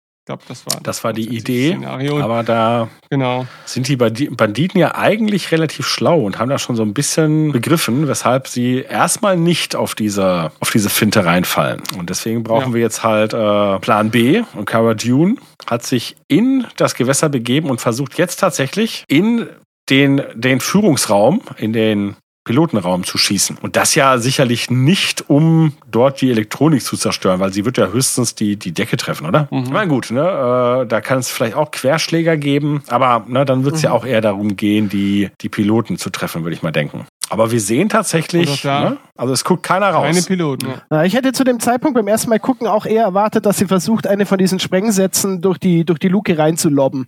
Ach so, Moment, kommt das nicht sogar noch? Schon, das ist äh, ne, schon lange nicht mehr gesehen. Das ist halt das Ding, allein diese subtilen Bewegungen des ATSTs, als würde er sich umschauen. Ja, ja, ja, ja. Ne? Und nicht Na gut, aber auch der hat halt einen äh, Sensor, ne? Und ähm schon klar, schon klar, schon klar. Es geht ja nur um die ja. Bildsprache. Also was jetzt wirklich technisch nicht in der Realität, aber in der Star Wars Realität dahinter steckt, sei es mal dahingestellt. Aber ähm, ist halt sehr, sehr schön. Jetzt auch, dass sein Augenlid quasi da runterhängt. Ja. Jetzt stolpert er. Wobei es tatsächlich so ist, dass wirklich in dem Führerhäuschen etwas explodiert ist und dann die Kontrolle mhm. verloren wird. Also es bleibt tatsächlich offen. Das müssen wir mal ja, feststellen. Ich tendiere genau. inzwischen sogar so ein bisschen Richtung Bens ja. Einschätzung. Ich, ich bin, also ich habe auch keine Beweise dafür. In meiner Vorstellung ist es halt eine schöne Sache, dass das Ding so ein bisschen autonom ja. agiert und, und so, dass das Monstrum ist, das auch von den Klatoiden vielleicht ja auch nur so begrenzt. Weißt du, das hat, sie wissen es halt zu bedienen, sie wissen, das macht halt, erfüllt halt seinen Zweck, aber sie können es auch nicht hundertprozentig kontrollieren und haben halt in einer solchen Situation dann eben auch gar keinen Einfluss darauf, wie es agieren würde. Und was ich auch noch schön finde, das Sounddesign ist ja auch so, als wenn ein Ungetüm jetzt gerade fällt. Du hörst ja quasi auch das Schreien und das mhm. Grollen dieses Monsters Stars. Ne? Auch wenn es natürlich wahrscheinlich mechanischen Ursprung haben soll und, und so weiter, aber es ist halt schon sehr märchenhaft. Ja, und vor allem, äh, wenn jemand drin sein könnte, würden wir nicht eigentlich den Anführer der, der Piraten drin erwarten? Hm. Das wäre sozusagen der sicherste Ort. Nö, weiß ich nicht. Da würde man jemand reinsetzen, der nee. da gut mit umgehen kann. Ne? Aber ähm, also äh, Zustimmung bezüglich der Geräusche und und auch diese, ich meine, letztendlich hatten wir das auch bei den AT-ATs in Empire Strikes Back. Nur da wurde uns halt natürlich das Innere gezeigt und wir sahen, dass da Piloten drin sind. Ähm, und hier, wie gesagt, macht man es bewusst nicht. Und äh, die Szene, es gibt ja diesen Moment, wo der äh, ATST sozusagen erwacht. Ne? Also, ne, oder ist irgendwie äh, im, im Lager ist irgendwie äh, Stress und dann gehen die Lichter an. Ähm, und das würde ja bedeuten, dass die Piloten tatsächlich die ganze Zeit da drin liegen. Ich meine, das kann sein, ja. aber auch das ist eher etwas, was man so verbinden würde. Oder wird irgendwie ein Sensor aktiv? Und das Ding geht auf Autopilot. Ja. Und jetzt nehmen wir wirklich die Ankunft des Mandos auf dem Planeten weg durch sein Raumschiff. Äh, Im Prinzip ist das eine in sich geschlossene, typische Märchen-Fantasy-Story, die, wenn du die Rahmenbedingungen nicht kennen würdest, weil du eben Dinge mit dem Star Wars-Universum in Kontext bringst, so wie den ATST, ist das halt wirklich einfach, einfach eine reine, ein reines kleines Märchenabenteuer. Ne? Dass irgendein Ungetüm ja, im Wald, das da haust und dass die Dorfbewohner terrorisiert ja. und das Ungetüm hat dann halt noch so Beiläufer. Ähm, aber wer da jetzt der, der beherrschende Ton ist oder wer vielleicht äh, tatsächlich die, die Kontrolle ausübenden Wesen sind, äh, ist ja für die Dorfbewohner auch völlig irrelevant, ja. weil es ist einfach eine Bedrohung, die immer äh, gemeinsam auftritt. Und, und naja, also ich finde das, wie gesagt, also ich habe die Folge damals überhaupt nicht schätzen können, so wirklich, aber im Nachhinein denke ich so, aber es ist für sich gesehen, ist das total die schöne Märchengeschichte. Mhm. Ja, du hast völlig recht. Also im klassischen Fantasy-Setting wären es halt irgendwelche Übeltäter, die hätten halt eine eine wilde Waldbestie, nicht gezähmt, genau. aber halt für ihre Zwecke eingesetzt und würden die halt immer auf die, auf die Dorfbevölkerung loslassen. Wäre das jetzt eine, ein Teil vom letzten Einhorn oder so, wird sich im Nachhinein herausstellen, dass das wahrscheinlich die Hyäne, nee, was, was hat er da noch? Eine Harpie hm. oder sowas, die eigentlich, die selber nur gequält ja, wird. Ja, richtig. Ge gefoltert wird. Der arme ATS. Zirkus. genau, der genau. Wollte genau. doch auch noch seine also das, Ruhe. Der, ja. Genau. Ja, also ich meine, letztendlich, es bleibt offen, aber äh, ich würde jetzt auch dazu tendieren, das zu denken. Ähm, hätten wir das Visual Dictionary, wüssten wir es vielleicht, aber das ist ja auch egal. Zumindestens. Wir wüssten es, aber wir wüssten immer noch nicht um die nee, Intention richtig. zum Beispiel des Drehbuchautoren. Ja. Ne? Oder, Aber gut, jetzt, jetzt kommt ja noch was. Ne, das Ding ist gestürzt. Und jetzt, ne, aber gut, auch das heißt jetzt nichts. Ne, denn Nö. es geht darum, das Teil zu zerstören. Es geht nicht unbedingt darum, die, die Piloten äh, zu killen. Genau. Mhm. So, und jetzt muss ich noch mal, sehen wir gleich noch mal die Banditen von Namen oder sind das die letzten Aufnahmen? Denn Ich hätte behauptet, wir sehen Ja, sie jetzt okay, nicht mehr. denn äh, ich versuche noch mal ein, ein Shot. Und ich gehe noch mal zurück. Einmal ja, ja, ich versuche da. ne? Quasi warte. Warum hält das denn bei mir hier nicht? Moment, Ja, da. ich probiere es noch mal. Doch, da sind sie doch. Ja, aber ich habe es nicht geschafft zu stoppen. Da ist gleich Eric Fish, der Sänger von Subway to Sally. Jeden Moment, warte. Stoppst du oder ich? Okay. Du stoppst. Jetzt gleich kommt's. Ja, noch Explosion und jetzt, ja. Ja, ich näher warte. mich an. Da. Ja. Habt ihr ihn jetzt auch? Nee, ich habe noch Explosion. Ich habe ihn gerade gesehen. Okay, ja. aber du, ja, dann, Ich sehe ja gut, ihn jetzt. aber jetzt muss ich mal gerade die Frage stellen, sind das wirklich Klatuaner oder sind das Niktos? Nee, das sind äh, Klatuiner Okay, ist oder so. interessant. Oder Weil, wie auch immer es auf, auf Okay, Deutsch okay, okay. heißt. Weil Niktos sind doch eher so, also Klatuiner sind die Hundemenschen und Niktos sind eher so, na, so Geckos, so, so, mit so grünlich geschuppte, mit so Drachen Ach, ist das dann, ist das dann, ist das dann, ich meine, das hatten wir ja häufiger, ähm, dass Namen mal verdreht wurden. Denn ich sag mal so, äh, früher war es doch genau umgekehrt. Also pass auf. Moment. Ich bin ja ein bisschen älter, um das Thema mal wieder aufzubringen. und ich kenne viele, also ich sag mal, früher gab es ja noch gar keinen Kanon. Ne? Früher hatten wir die Filme und es gab Comics und äh, wir haben die Dinge so benannt, wie sie. Äh, Pass auf, es gibt einen, es gibt einen Nikto, der heißt Klatu, Ah. ist aber kein Klatuiner. also vielleicht, falls du darauf Absolut, Ja, absolut. Aber das ist ja ja. dann, das ist doch ganz wichtig. Sowas müssen wir doch, müssen wir doch hier aufarbeiten. Äh, es gibt einen Nikto, der heißt genau, Klaatu. ne? Ich kann das mal, Genau, aber mit einem, mit einem genau. Also ich verlinke mal hier ein Bild. UU, ne? Und da seht ihr nämlich, so habe ich Klaatu kennengelernt, den Skif- Skiffguard. Also das ist halt, Ja, genau. Ich das ist die stimmt. klassische, Ja, ja. Der, ähm, Also erstmal zur Erklärung Ja, für also- die Leute, die das jetzt nicht sehen können. Ähm, das ist die klassische äh, Action-Kenner-Figur, ne, Kenner-Action-Figur auf einer Return of the Jedi-Karte. Natürlich, das macht Sinn, weil er war halt auf Jabba's Barke und auch in Jabba's Palast. Und da sieht der, also dieser, ne, dieses Wesen heißt Klaatu und sieht halt überhaupt nicht aus wie unsere Klatuaner, aber aber genau, und das ist ein Nikto. Ah, Und okay. der Klatuianer, wie auch immer, den wir kennen von Jabba's Palast, der heißt Barada. Aber Moment, aber dann ist es doch tatsächlich etwas, was damals anders gedacht war. Denn die, äh, pass auf, jetzt machen wir jetzt. Oh ja, der sieht ja wirklich ein bisschen anders aus, muss ich sagen. Also ich finde ja, die Klatoiden aus äh, der Mando-Folge erinnern mich fast mehr an Die Schöne und das Biest, die 80er-Serie, wo quasi das Biest einem Volk dieser Löwenmenschen angehörte. Aber Moment mal, Löhner, Und also du sagst doch, dass der Grüne, ne, der, also die, die Actionfigur, die Klaatu heißt, ist ein Ja. Nikto, sagst du, ne? Äh, So. Richtig. Und auch zu dieser Zeit gab es natürlich folgende Actionfigur. Na, das ist sie nicht. Warte mal, das ist hier. So, ich werde euch wieder etwas in den Chat verlinken. Und da seht ihr jetzt Mhm. die Actionfigur, die da heißt Nikto Skiffguard. Und Ja, das ist ja auch ein Nikto. Das ist halt ein, aber der ist halt, der hat keine grüne Haut, der Ja, hat, aber der sieht hat doch auch ganz- diese im Moment, diese na, also Drachendinger. Aber der hat doch, der andere hat doch eine richtige Nase. Und der hat doch hier so einen Wulst, so einen Nasenwulst. Ja, aber das sind verschiedene Nikto-Subspezies. Okay, also du behauptest, der, der Grüne und dieser Braune hier sind sind beides, beides Niktos. Niktos. Wohingegen der, äh, google mal nach dem Barada, ich weiß nicht, ob es den damals schon als Action- Action-Figur gab. Es gibt auf jeden Fall äh, momentan eine, weil ich weiß es, weil da gibt es sogar eine Variante, da hat einer ein braunes und der andere hat ein orangenes Stirnband. Barada. Und das ist ein, der heißt Barada und ist äh, Mitglied der Spezies ähm, Klatuina oder so. Ach ja, alles klar. Ja, Das ja, sind ja, unsere ja, Leute. Doch, den gab es damals auch schon als Actionfigur. Ja, okay. Ja, das ist gut, dass wir das mal hier geklärt haben. Diese, ja, und stimmt, wenn man sich den anschaut, da ist ja doch eine gewisse Ähnlichkeit äh, zu erkennen. Na gut, also, liebe Zuhörenden, ich meine, ihr seid wahrscheinlich schlauer als wir und ihr habt das direkt durchschaut, aber Nikto ist, nee, gar nicht wahr. Äh, Klaatu ist ein Nikto Klaatu? bei Jabba. Okay. Mal, äh, Zum Thema Klaatu übrigens, um mal hier ne, noch ein bisschen Hintergrundwissen anzubringen. Klaatu hieß der Außerirdische in dem Science-Fiction-Klassiker Der Tag, an dem die Erde stillstand.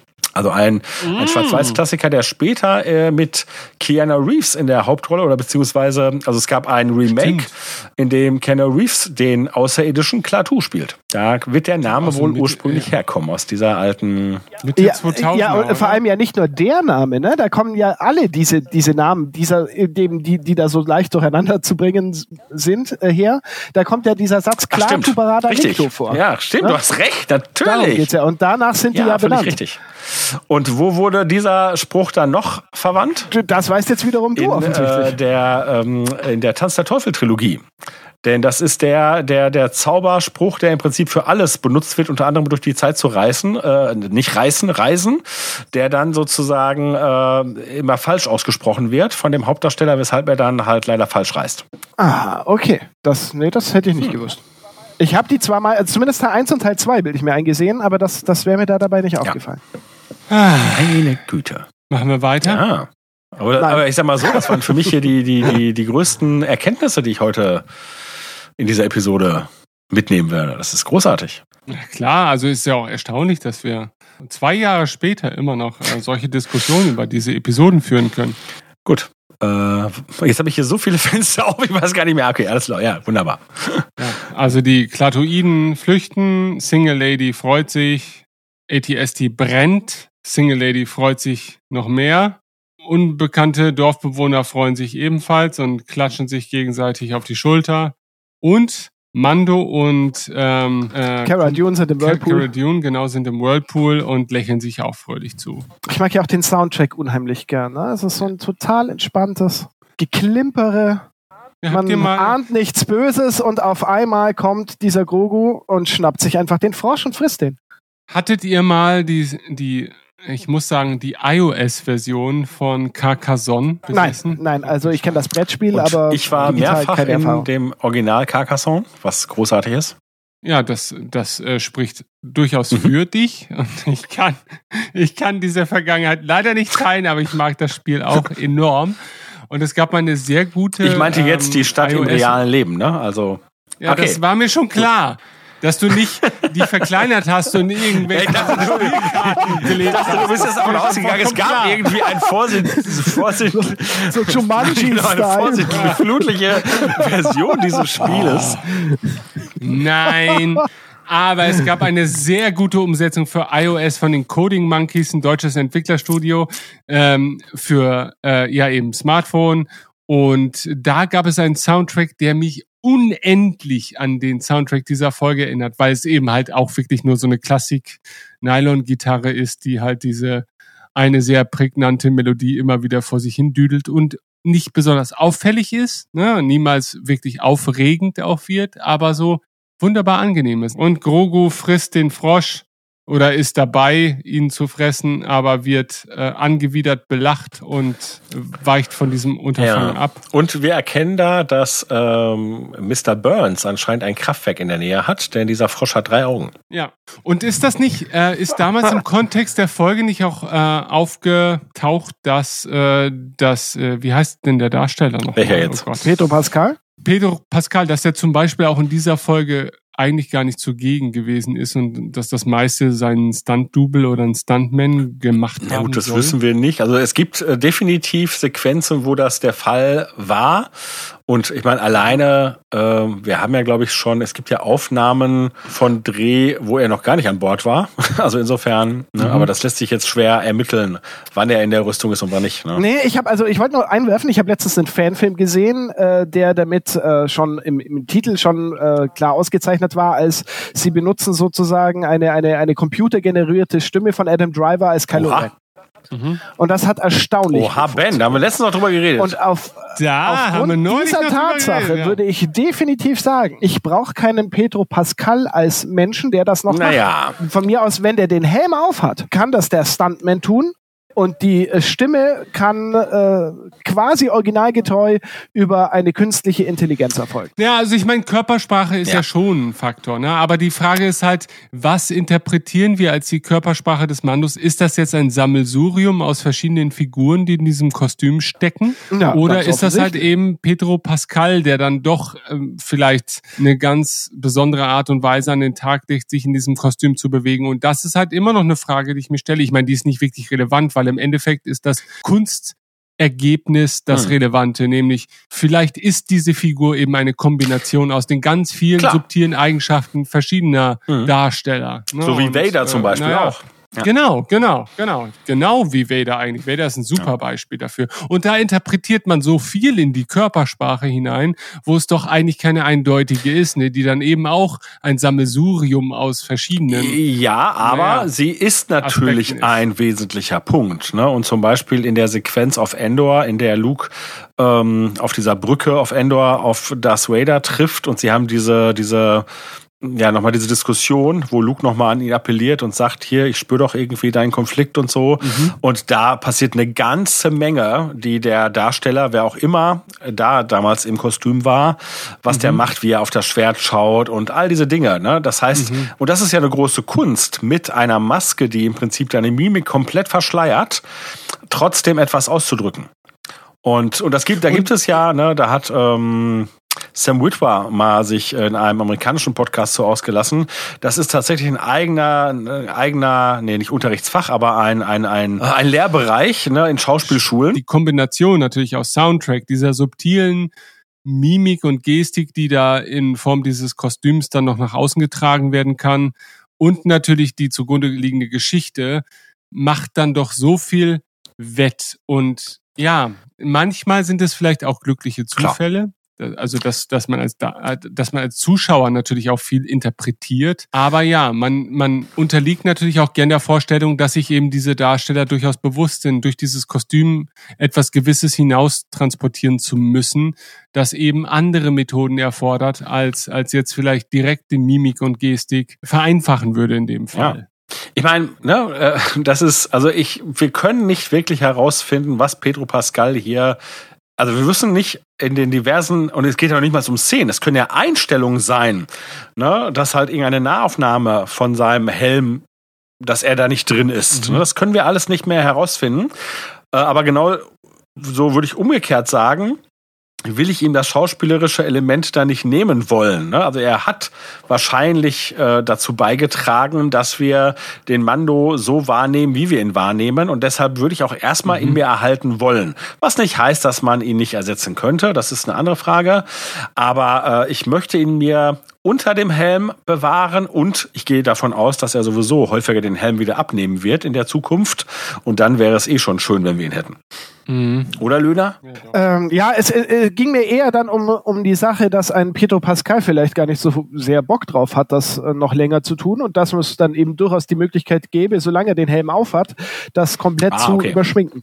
Ja. Weil ähm, wir wissen ja, Pedro Pascal aktuell äh, Topstar in ja, wahrscheinlich ja. einem der ambitioniertesten Serienprojekte überhaupt mit The Last of Us das äh, wahrscheinlich ja. auch noch mal deutlich mehr Geld ja. abwirft. Und ja. ja, dann stellt sich eben die Frage, wie sehr man dann gut einen, das, einen, das wird ja, noch zeigen. Also ich bin ein Riesenfan von The Last of Us, aber ich, ich, finde, das muss ich echt noch zeigen, dass das Projekt mehr Geld abwirft als. Oh, nein, nicht unbedingt mehr Geld abwirft, aber, aber von der reinen Produktion her ja schon mal okay, ja, immens. Ja. Sein, ja. Naja, aber ich sag mal so, dafür brauchen wir dann auch keine computergenerierte Stimme. Also das wäre ja, das ist ja durchaus denkbar, dass man Pedro Pascal zukünftig vor allem für die Sequenzen holt, wo er vielleicht ohne Helm agiert. Ähm, und dass er halt auch noch Helmsequenzen synchronisiert. Das ist ja durchaus ja. im Rahmen des Möglichen. Ja. Und wie gesagt, das wissen wir auch tatsächlich nicht, wie stark das jetzt bereits der Fall war. Das ist gerade bei einer actionorientierten Serie, ne, wo halt ohnehin halt eben sehr viel ja. auf Stunt-Leute ausgewichen werden muss. Ähm, abgesehen davon kann ich es mir auch überhaupt nicht vorstellen, dass das kommerziell, kommerziell so nutzbar wäre, über eine, eine AI-Voice für einen bekannten, noch lebenden Schauspieler zu haben, der gar keine Lust mehr hat, diese Rolle zu spielen. Ne? Also das ginge ja wahrscheinlich. Ja, und ich würde denken, dass zumindestens die Rolle so beliebt ist, dass er sagt, naja, okay, wenn ich halt für weniger Screamtime und ein bisschen Synchronaufnahmen das gleiche Geld kriege, dann mache ich das. Also da glaube ich, ich glaube nicht, dass Pedro Pascal sagt, ich habe keinen Bock auf diese Rolle. Das glaube ich nicht. Er hat vielleicht keine Rolle, die ganze Zeit unterm Helm zu stecken. Das könnte ich mir schon vorstellen. Aber äh, wenn er tatsächlich nur oder halt vermehrt für die Situation herangezogen wird, wo er halt sein Schauspiel auch mimisch an den Tag legen kann, warum soll der da Nein sagen? Also wenn das Geld stimmt. Naja, es, es, es, es wäre ja rein theoretisch denkbar, dass es so eine Art, äh, ich sag jetzt mal, äh, Exklusivvertrag ja. gibt. Beispielsweise, der kriegt jetzt von, ich muss gestehen, ich weiß gar nicht, bei wem wird diese Last of Us Serie laufen. Sagen wir einfach mal, behaupte, ich behaupte Sony einfach mal Netflix. Wahrscheinlich. Ne? Äh, angenommen, das würde da laufen und dann sagen die, ja, pass auf, du kriegst von uns, was weiß ich, 100 Millionen Dollar und dafür äh, ist aber, äh, bist du exklusiv jetzt an diese Serie gekoppelt und machst erstmal nichts anderes. Er hat das zu einem Zeitpunkt schon unterschrieben gehabt, wo gar nicht davon ausgegangen ist, dass Mandalorian überhaupt, ja, ja, aber Moment. weiß ich nicht, wenn überhaupt über eine zweite Staffel oder dritte hinausgegangen wäre und wäre in Zukunft ja, aber einfach Moment, aber wie komm, ich meine, das ist ja ein interessantes Gedankenspiel, aber wie kommst du darauf? Also das macht doch in der Regel kein Schauspieler. Nee, das glaube ich auch ne? nicht. Ich sag mal, morgen Also ich kann glaub, ja ein Ki eine Kinorolle dir angeboten werden, wo du sagst, das ist die Rolle, mit der ich den Oscar kriege.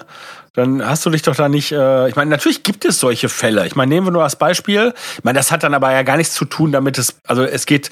Also re- regulär exklusiv zu sein ist eher selten. Aber natürlich kannst du terminlich gebunden sein. Das ist natürlich richtig. Und dann nehmen wir mal das klassische Beispiel. Ähm, Pierce Brosnan sollte ja schon viel eher den Bond übernehmen und er war dann halt eine Zeit lang an Remington Steel gebunden ne, und konnte dann erst viel, viel später tatsächlich darauf zurückkommen.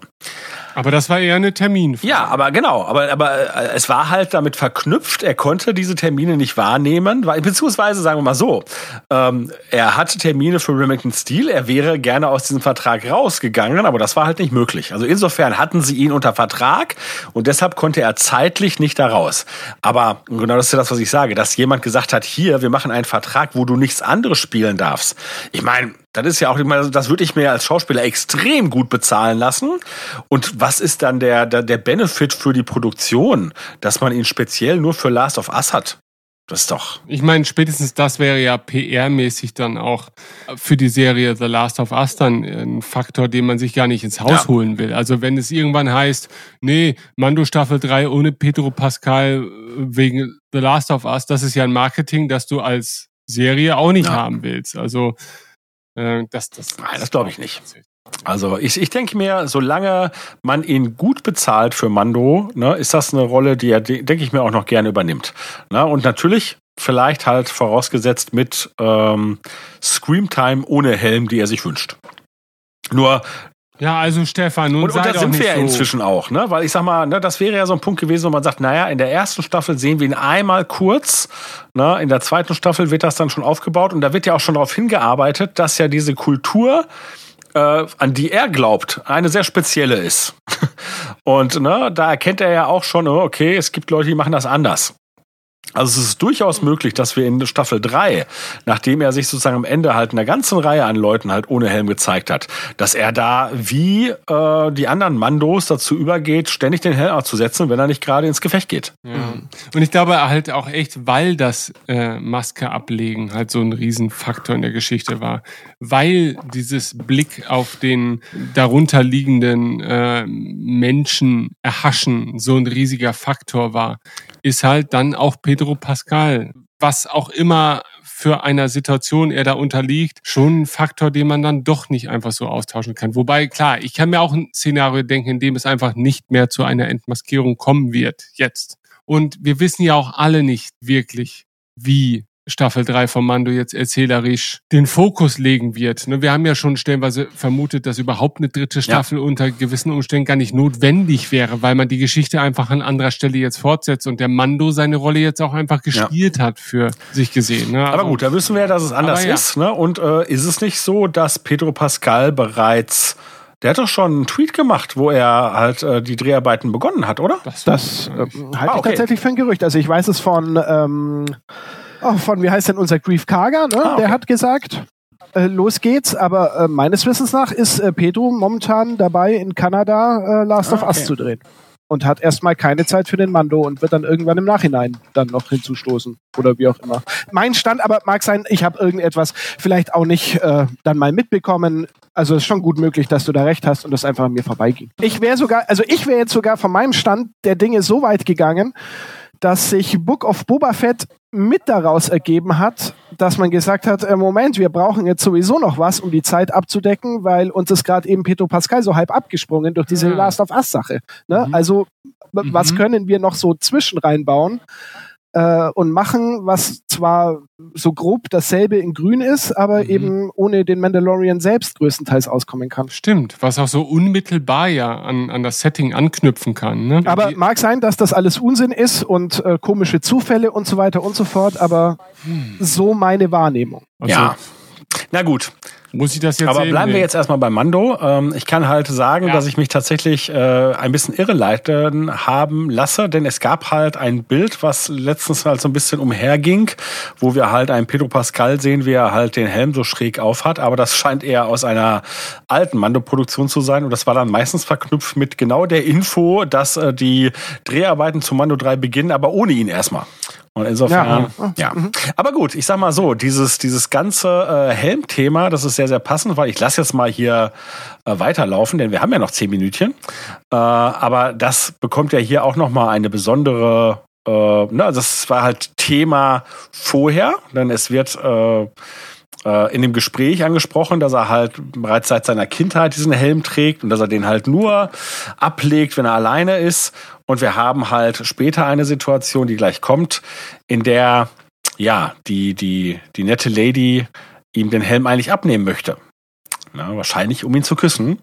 Und das ist ja dann halt so der der Punkt, ja so eine so eine so eine so eine Gabelung, haha, die Gabel, äh, wo er sich entscheiden muss und er dann sie aufhält und den Helm wieder zurück auf seinen Kopf drückt. Also wir, wir haben ja hier auch im Gespräch die Situation, dass Cara Dune ihn fragt, so, äh, was soll eigentlich passieren, ja. wenn du den Helm abnimmst? Äh, kommen sie im Sinne von deine mandalorianischen äh, Freunde dann und töten dich? Und er sagt einfach, nee, das zwar nicht, aber dann, wenn ich ihn einmal abnehme, dann kann ich ihn halt auch nicht mehr aufsetzen. Also dann ist sozusagen vorbei. Und ähm, ja, wie vorher schon gesagt, wir haben das die ganze Thematik ja in Staffel 2 dann auch nochmal aufgegriffen ähm, wo er dann mit großen Glubschaugen, man sieht sie dann förmlich durchs Visier des Helmes durch, äh, mitbekommt, wie ähm, die, die äh, Death Squad Mandalorianer ähm, das eben ja. sehr wohl tun. Mhm. Also insofern ne, ist das wirklich ein Riesen, eins der großen Motive dieser Serie zumindest dieser Serie, so wie wir sie bisher jetzt kennen in den zwei Staffeln. Und insofern macht diese Episode, die wir halt oder die von vielen halt früher als Filler-Episode betrachtet wurden, etwas sehr, sehr Wesentliches. Nämlich halt die Helm-Motivik zu etablieren und zu untermauern. Definitiv und auch so die Bildsprache dieser, dieser Einstellung ist halt so sehr, wieder sehr westernartig, ja. oder? Ja. Wie er da angelehnt an diese. Ja, und sie gerade auch, ne? So zurückgelehnt auf so einer Veranda und halt Alkohol mhm. trinkend. Ja, ja, und und ähm, was sie auch sagen ist, Word travels fast. Ne? Also es spricht sich schnell rum. Wir sollten langsam schauen, dass wir hier wegkommen. Was vielleicht dann am Ende das auch nochmal erklärt, ähm, ich möchte jetzt nicht vorweggreifen, aber am Ende gibt es noch mal eine Szene, die vielleicht auch noch ein bisschen Hinterfragen erfordert. Wobei wir ja schon davon ausgehen sollten, dass alle Leute, die sich das jetzt hier anhören, die Episode schon kennen. Ne? Ähm, was hier noch interessant ist, dass das die Kinder mit Essen spielen. Ne? Also sie bewerfen Grogu mit Grill. Ja, und, und zwar sind wir jetzt hier bei dieser Szene eben angelangt. Ähm, es ist ein Kopfgeldjäger auf der Suche nach dem Kind oder nach dem Mando. Können wir nicht ganz ja, genau doch, sagen. weil wir sehen ja, ähm, auf was er es anlegt, oder? Ja, ja, ja, gut, aber ich meine, wer getrackt so. wird sozusagen. Kann er das Kind tracken ah, oder okay, kann er okay. den Mando tracken? und die Frage ist sozusagen, konnte er sie quer durch die Galaxis tracken oder ist eben, das, das hat sich ja. schon rumgesprochen, dass ein Mando da irgendwas geholfen hat und deswegen wusste er, okay, ich muss mal auf Sorgan gucken und innerhalb des Planeten, innerhalb des Systems funktioniert dieser Track. Und da sind wir wieder bei dem großen Tracking-Problem. Mhm. Ja. Aber da sage ich mal so, da spekuliere ich nicht mehr drüber, da warte ich, ob uns vielleicht Staffel 3 oder Book of Boba nochmal irgendwas zum Thema Tracking bietet. Oder ob man irgendwann sagt, Leute, akzeptiert das einfach, was auch okay ist. Genau, jetzt haben wir die Szene, von der ich gerade berichtet habe. Ne? Die, am Ende wird es ja eine Verabschiedung, aber der Moment, wo sie ihm den Helm abnehmen möchte. Also ich ja. möchte da ganz kurz noch mal einwerfen. Also ich kann das nicht einfach so akzeptieren. Wenn es tatsächlich die, die unterm Strich die Erklärung dafür wäre, jeder Einzelne ist einfach mit so einem Tracking-Fob von einem Kopfgeldjäger quer durch die Galaxis ja. detektierbar, dann, dann macht die OT ja. keinen Sinn. Weil dann hätte nee, man einfach gesagt, okay, äh, du suchst nach äh, Prinzessin Lea, du suchst nach Han Solo und du suchst ja. nach Luke Skywalker und dann äh, hätte man gewusst, wo die Rebellen sich verstecken. Ne? Diese, also, diese Tracking-Fobs sind so ein bisschen das Hodo-Manöver eigentlich die, dieser also, Serie. Also wenn es innerhalb eines Planeten funktioniert sozusagen, wenn man so grob in der Nähe ist, dann, dann kann ich das gut akzeptieren. Aber ne? so, so, aber so, so wie, ein, wie, ein, wie, ein, wie ein ganz äh, hochgezüchteter ja, ja. Spürhund. Aber so scheint es ja nicht zu aber sein. Wenn der jetzt, ja? Äh, naja, ja, ich sag mal so, ja äh, wir haben in der zweiten Staffel die Situation, äh, wo Boba äh, den beiden äh, nach Tyson folgt und er sagt doch, glaube ich, ich habe euch getrackt, oder? Und auch da. Ja, aber möglicherweise, weil er seine eigene Rüstung tracken okay. kann. Gut, ich meinte ja auch mit akzeptieren, nicht in dem Sinne, hey, das ist hier unwesentlich, sondern akzeptieren, dass es ein komplexes System ist, das wir noch nicht verstehen. Ne? Also es ist nicht so einfach. Ne? Also man kann nicht die Leute durch das Universum trecken, weil das wäre nämlich ansonsten blöd, ne? wenn man das so etablieren würde. Das heißt, es geht irgendwie anders, aber vielleicht wird man es uns trotzdem nicht erklären. Ne? Mhm. Du musst dann einfach denken, naja. So, jetzt renkt sie im zweiten Halswirbel aus. Er ist angewachsen inzwischen. Äh, ja.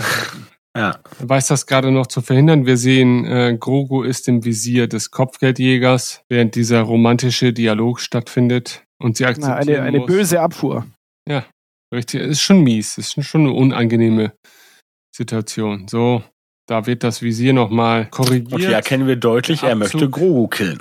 Ja, ja, ich weiß genau, was du fragen genau, willst. aber das sagt, das sagt ja Stefan Grogu killen. ja, ja, ja, aber das äh, Tracking rein Interesse halber, was, ja was ja, möchte du möchtest ich fragen, fragen äh, ne, wer hat ihn beauftragt, das Kind zu töten, weil wir wollen es doch eigentlich lebendig. Nein?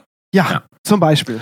Zum Beispiel, welche Fragen noch? Warum Grogu jetzt noch töten? Was, was bringt das jetzt noch? Damit er nicht dem Feind in die Hände fällt, weil die auch naja, mit dem ich sag mal so, können? es war von vornherein so, dass eigentlich äh, zur Wahl gestellt wurde, du kannst ihn lebendig oder tot bringen. Also auch der Mando. Und da ist halt auch äh, unser IG, der äh, ihn auch töten würde. Das heißt, diejenigen, mhm. die es auf ihn abgezielt haben, könnten das, was sie mit ihm machen wollen, vielleicht auch als Leiche machen. Mhm. Okay, äh, dann zwei Dinge. Erstens, sie hatten ihn ja mittlerweile schon und konnten ihm die Säfte extrahieren. Ja. Die Frage ist sozusagen, ist das Kopfgeld dann weiterhin als lebend oder tot auf ihn aktiv oder ist es mittlerweile tatsächlich ein, ja, jetzt von mir aus auch tot zahlt genauso viel wie, wie lebendig ist uns jetzt eigentlich völlig wurscht. Und wenn der äh, Sniper hier treffen würde, wäre es so ein Effekt wie Grogu verpufft oder man könnte mit Grogus Leiche noch etwas anfangen? Äh, na gut, na, ich glaube nicht, dass es äh, ein Desintegrator ist. Ne? Weil da, ich, da das würde mhm. ich ja jetzt ja, aber weil, weil Grogu vielleicht ein Machtwesen ist. Naja, und ich hätte jetzt tatsächlich den Desintegrator tatsächlich mit diesem, mit dieser Gabel, mit diesem Gabelaufsatz mit verbunden. Mhm. Muss natürlich auch nicht so sein, mhm. aber jetzt, ne, bei mir ist das erstmal so. Wir wüssten ja auch nicht, ob er ihn mhm. hier tatsächlich töten würde. Vielleicht würde er ihn ja auch nur bewusstlos machen, wobei, ne, da muss er den ja irgendwie wegholen. Also nee, wahrscheinlich doch eher, es geht ums Töten. Ähm, und Tatsächlich wissen wir auch immer noch nicht so klar, wer ihn hier beauftragt. Vielleicht gibt es ja auch, also es könnten ja theoretisch noch andere Interessengruppen geben, die wir vielleicht gar nicht kennen. Aber prinzipiell kann man die Frage ja so beantworten, die ursprünglichen Leute, die ihn haben wollten, die wollen ihn wieder haben, weil sie feststellen, oh, wir brauchen mehr. Das wird in Staffel 2 gesagt. Na, da haben wir eine Situation, in der wir, ich glaube, eine Videoaufnahme von ähm, Dr. Pershing hören, ne, wo gesagt wird, ja, hier das Probematerial hat sich als sinnig erwiesen, wir brauchen aber mehr davon. Aber das ist dann scheinbar ja dieser, äh, dieser entscheidenden Fraktion zu diesem Zeitpunkt noch nicht klar, dass sie auch noch mehr brauchen, oder? Dann ist ja dann jetzt eher die Sichtweise, na gut, äh, im Zweifel, bevor es den Feinden in die äh, Hände gelangt. Ja, aber wer sind die Feinde, ne? Naja, Skywalker, ne? Ja. Also bevor der den kriegt und ihn zum Medi okay. ausbilden kann, bringt man lieber um. Ich meine, das wird wirklich interessant sein, ob, aber äh, es könnte ja sein, dass diese Überlegungen nicht zu Ende gedacht wurden oder dass man sich was überlegt hat, was man später so ein bisschen aus den Augen verloren hat. Ob den äh, kreativen Personen im Nachhinein, dass die sich vielleicht auch mal eine Rewatch aussetzen und sagen, oh, das wäre nochmal so ein Punkt, den müssen wir mal konkretisieren. Und ob das später nochmal kommt. Also hier wird auch ganz klar gesagt, also sie tracken ja. das Kind. Und dann macht er jetzt dieses Tracking-Gerät kaputt, obwohl das ja eigentlich nur sucht und nicht sendet. Ja, ne? ja. Aber naja. Ah, vielleicht sendet es aber gleichzeitig ja, ja tatsächlich auch. Ruft gleich die anderen noch mit hinzu. Ja, ja, das ist. Ist ja generell die Frage. Ich meine, guck mal, ich meine, wenn das jetzt so das Riesending ist, ja, also die Kopfgeldjäger der lokalen Szene müssten sich ja eigentlich alle jetzt auf diese Situation stürzen. Aber gerade nach dem, was der Mando so abgezogen hat, hat er auch innerhalb seiner Kreise kaum noch auf ähm, Mitgefühl zu hoffen. Und da stellt man sich natürlich schon die Frage, was sind denn dann die entscheidenden Faktoren, dass da nicht auf einmal 30 Leute auf das Dorf zu rennen, sondern nur dieser eine Typ es schafft, da irgendwie ja. hinzukommen, wenn doch Tracking-Daten relativ eindeutig sein ja. müssten. Ne? Und ist, hat der eine dann ein etwas schnelleres Gefährt und ist deshalb allen anderen voran? Oder, oder warum? Warum ist jetzt da dieser eine Typ? Also, also ich erkläre es mir momentan eben tatsächlich so, wie der Mando vorher gesagt hat, Word travels fast und wir müssen jetzt langsam hier weg, weil irgendwann kriegt jemand das Spitz. Dass es eben wirklich so ist. Der hatte einen Informanten, der hat ihm Bescheid okay. gegeben. Er will die Information natürlich nicht teilen, weil er will das Bounty für sich allein.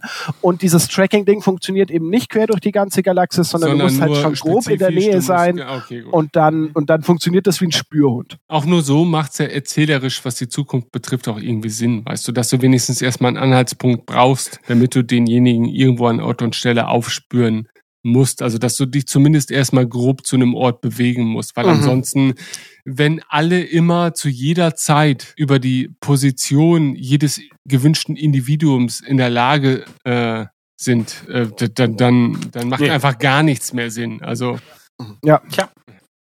Ja, es ist, es ist also sie haben da ein problematisches Element eingebracht und die Frage ist, ob sie es irgendwann nochmal, also entweder schweigen sie es tot, was dann halt die eher unschöne Variante wäre und dann ist es halt so, ja, irgendwie geht es, aber irgendwie halt in den meisten Fällen nicht, müsst ihr euch selber überlegen. Äh, oder sie ne, reichen sogar vielleicht auch durch ein Visual Dictionary irgendetwas nach, wo wir dann sagen, ach naja, gut, okay, unter den Umständen ist es sinnvoll.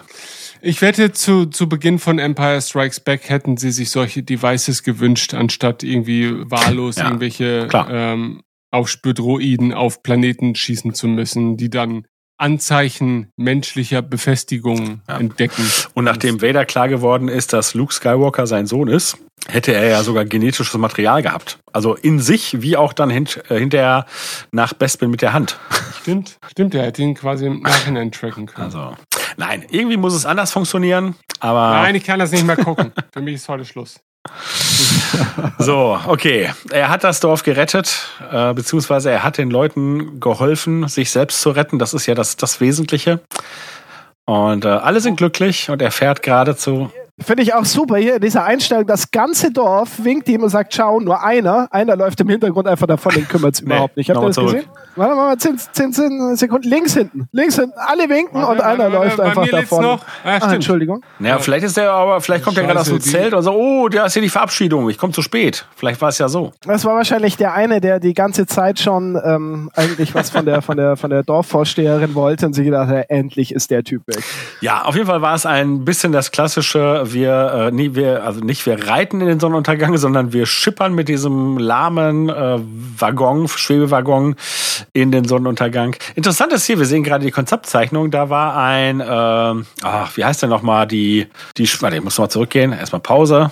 Oh, Moment. So. Die Spezies, die da ähm, jemand im Arm hält. Aqualish? Ah, ja, der, stimmt, es sind genau, es sind Aqualischianer, genau. Ne? Und wen hält er da in der Hand? Ist das nicht die, ähm, ah, die Spezies, die in Rogue One, die, den, die das Maul ja, so weit richtig, aufsperren können? Ja, richtig, ja, ja, ja, ja, ja. ja. Die das Maul so weit aufsperren können, so brüllen können. Ah, also zumindest mhm. sehe ich da eine gewisse Ähnlichkeit. Ja. ja. definitiv. Das aber ist sind die ein. Nicht kleiner? Die in Rogue One, also tendenziell ja klar. Ja, das sind also wir, äh, vielleicht ist das hier ein, ah. ein, eine, ein weibliches Wesen, ein, größer. Äh, ein äh, Dra Drabatana ist das. Konnte ich da nicht drauf kommen. naja. Aber gut, die haben wir beide nicht gesehen in der Episode. Und wie heißt der Klötenkopf? Ein Aqualisch. Ah. Okay, gut. Ja, schöne Konzeptarts mhm. natürlich wieder mal. Da, als sie noch echte hatten und nicht nur Stills. Mit Aber guck mal, da ist es so, wir haben jetzt wieder die Tuka-Katze und da sieht es in der Konzeptart so aus, als ob Grogu sehr beruhigend auf sie einwirkt. Mhm, ja, ruhig brauner. Nun gut, ähm, nach, also ich sag mal, ich gehört ja zu den Personen, die diese Episode eigentlich schon von Anfang an auch geschätzt haben. Aber wir stellen wieder mal fest, äh, Mandalorian ist wie ein guter Wein, er wird immer besser. Ja, definitiv. Allerdings. Also. In diesem Sinne, ich kann gar nicht erwarten, den nächsten Schluck zu mir zu nehmen. Ich hoffe, der wird bald erfolgen. Das hoffe ich auch. Und ich bedanke mich an dieser Stelle bei Stefan. Vielen Dank. Gern geschehen. Und natürlich ja, auch bei dir. Gehabt euch wohl. Ähm, für diesen wunderbaren Abend, genau. Und wir hören uns bald wieder. Äh, mit Sicherheit wird noch die ein oder andere Visions-Folge dazwischen kommen, aber auch hier beim Mando Rewatch wird es demnächst weitergehen. Tschüss. Bis denn. Tschüss. Tschüss.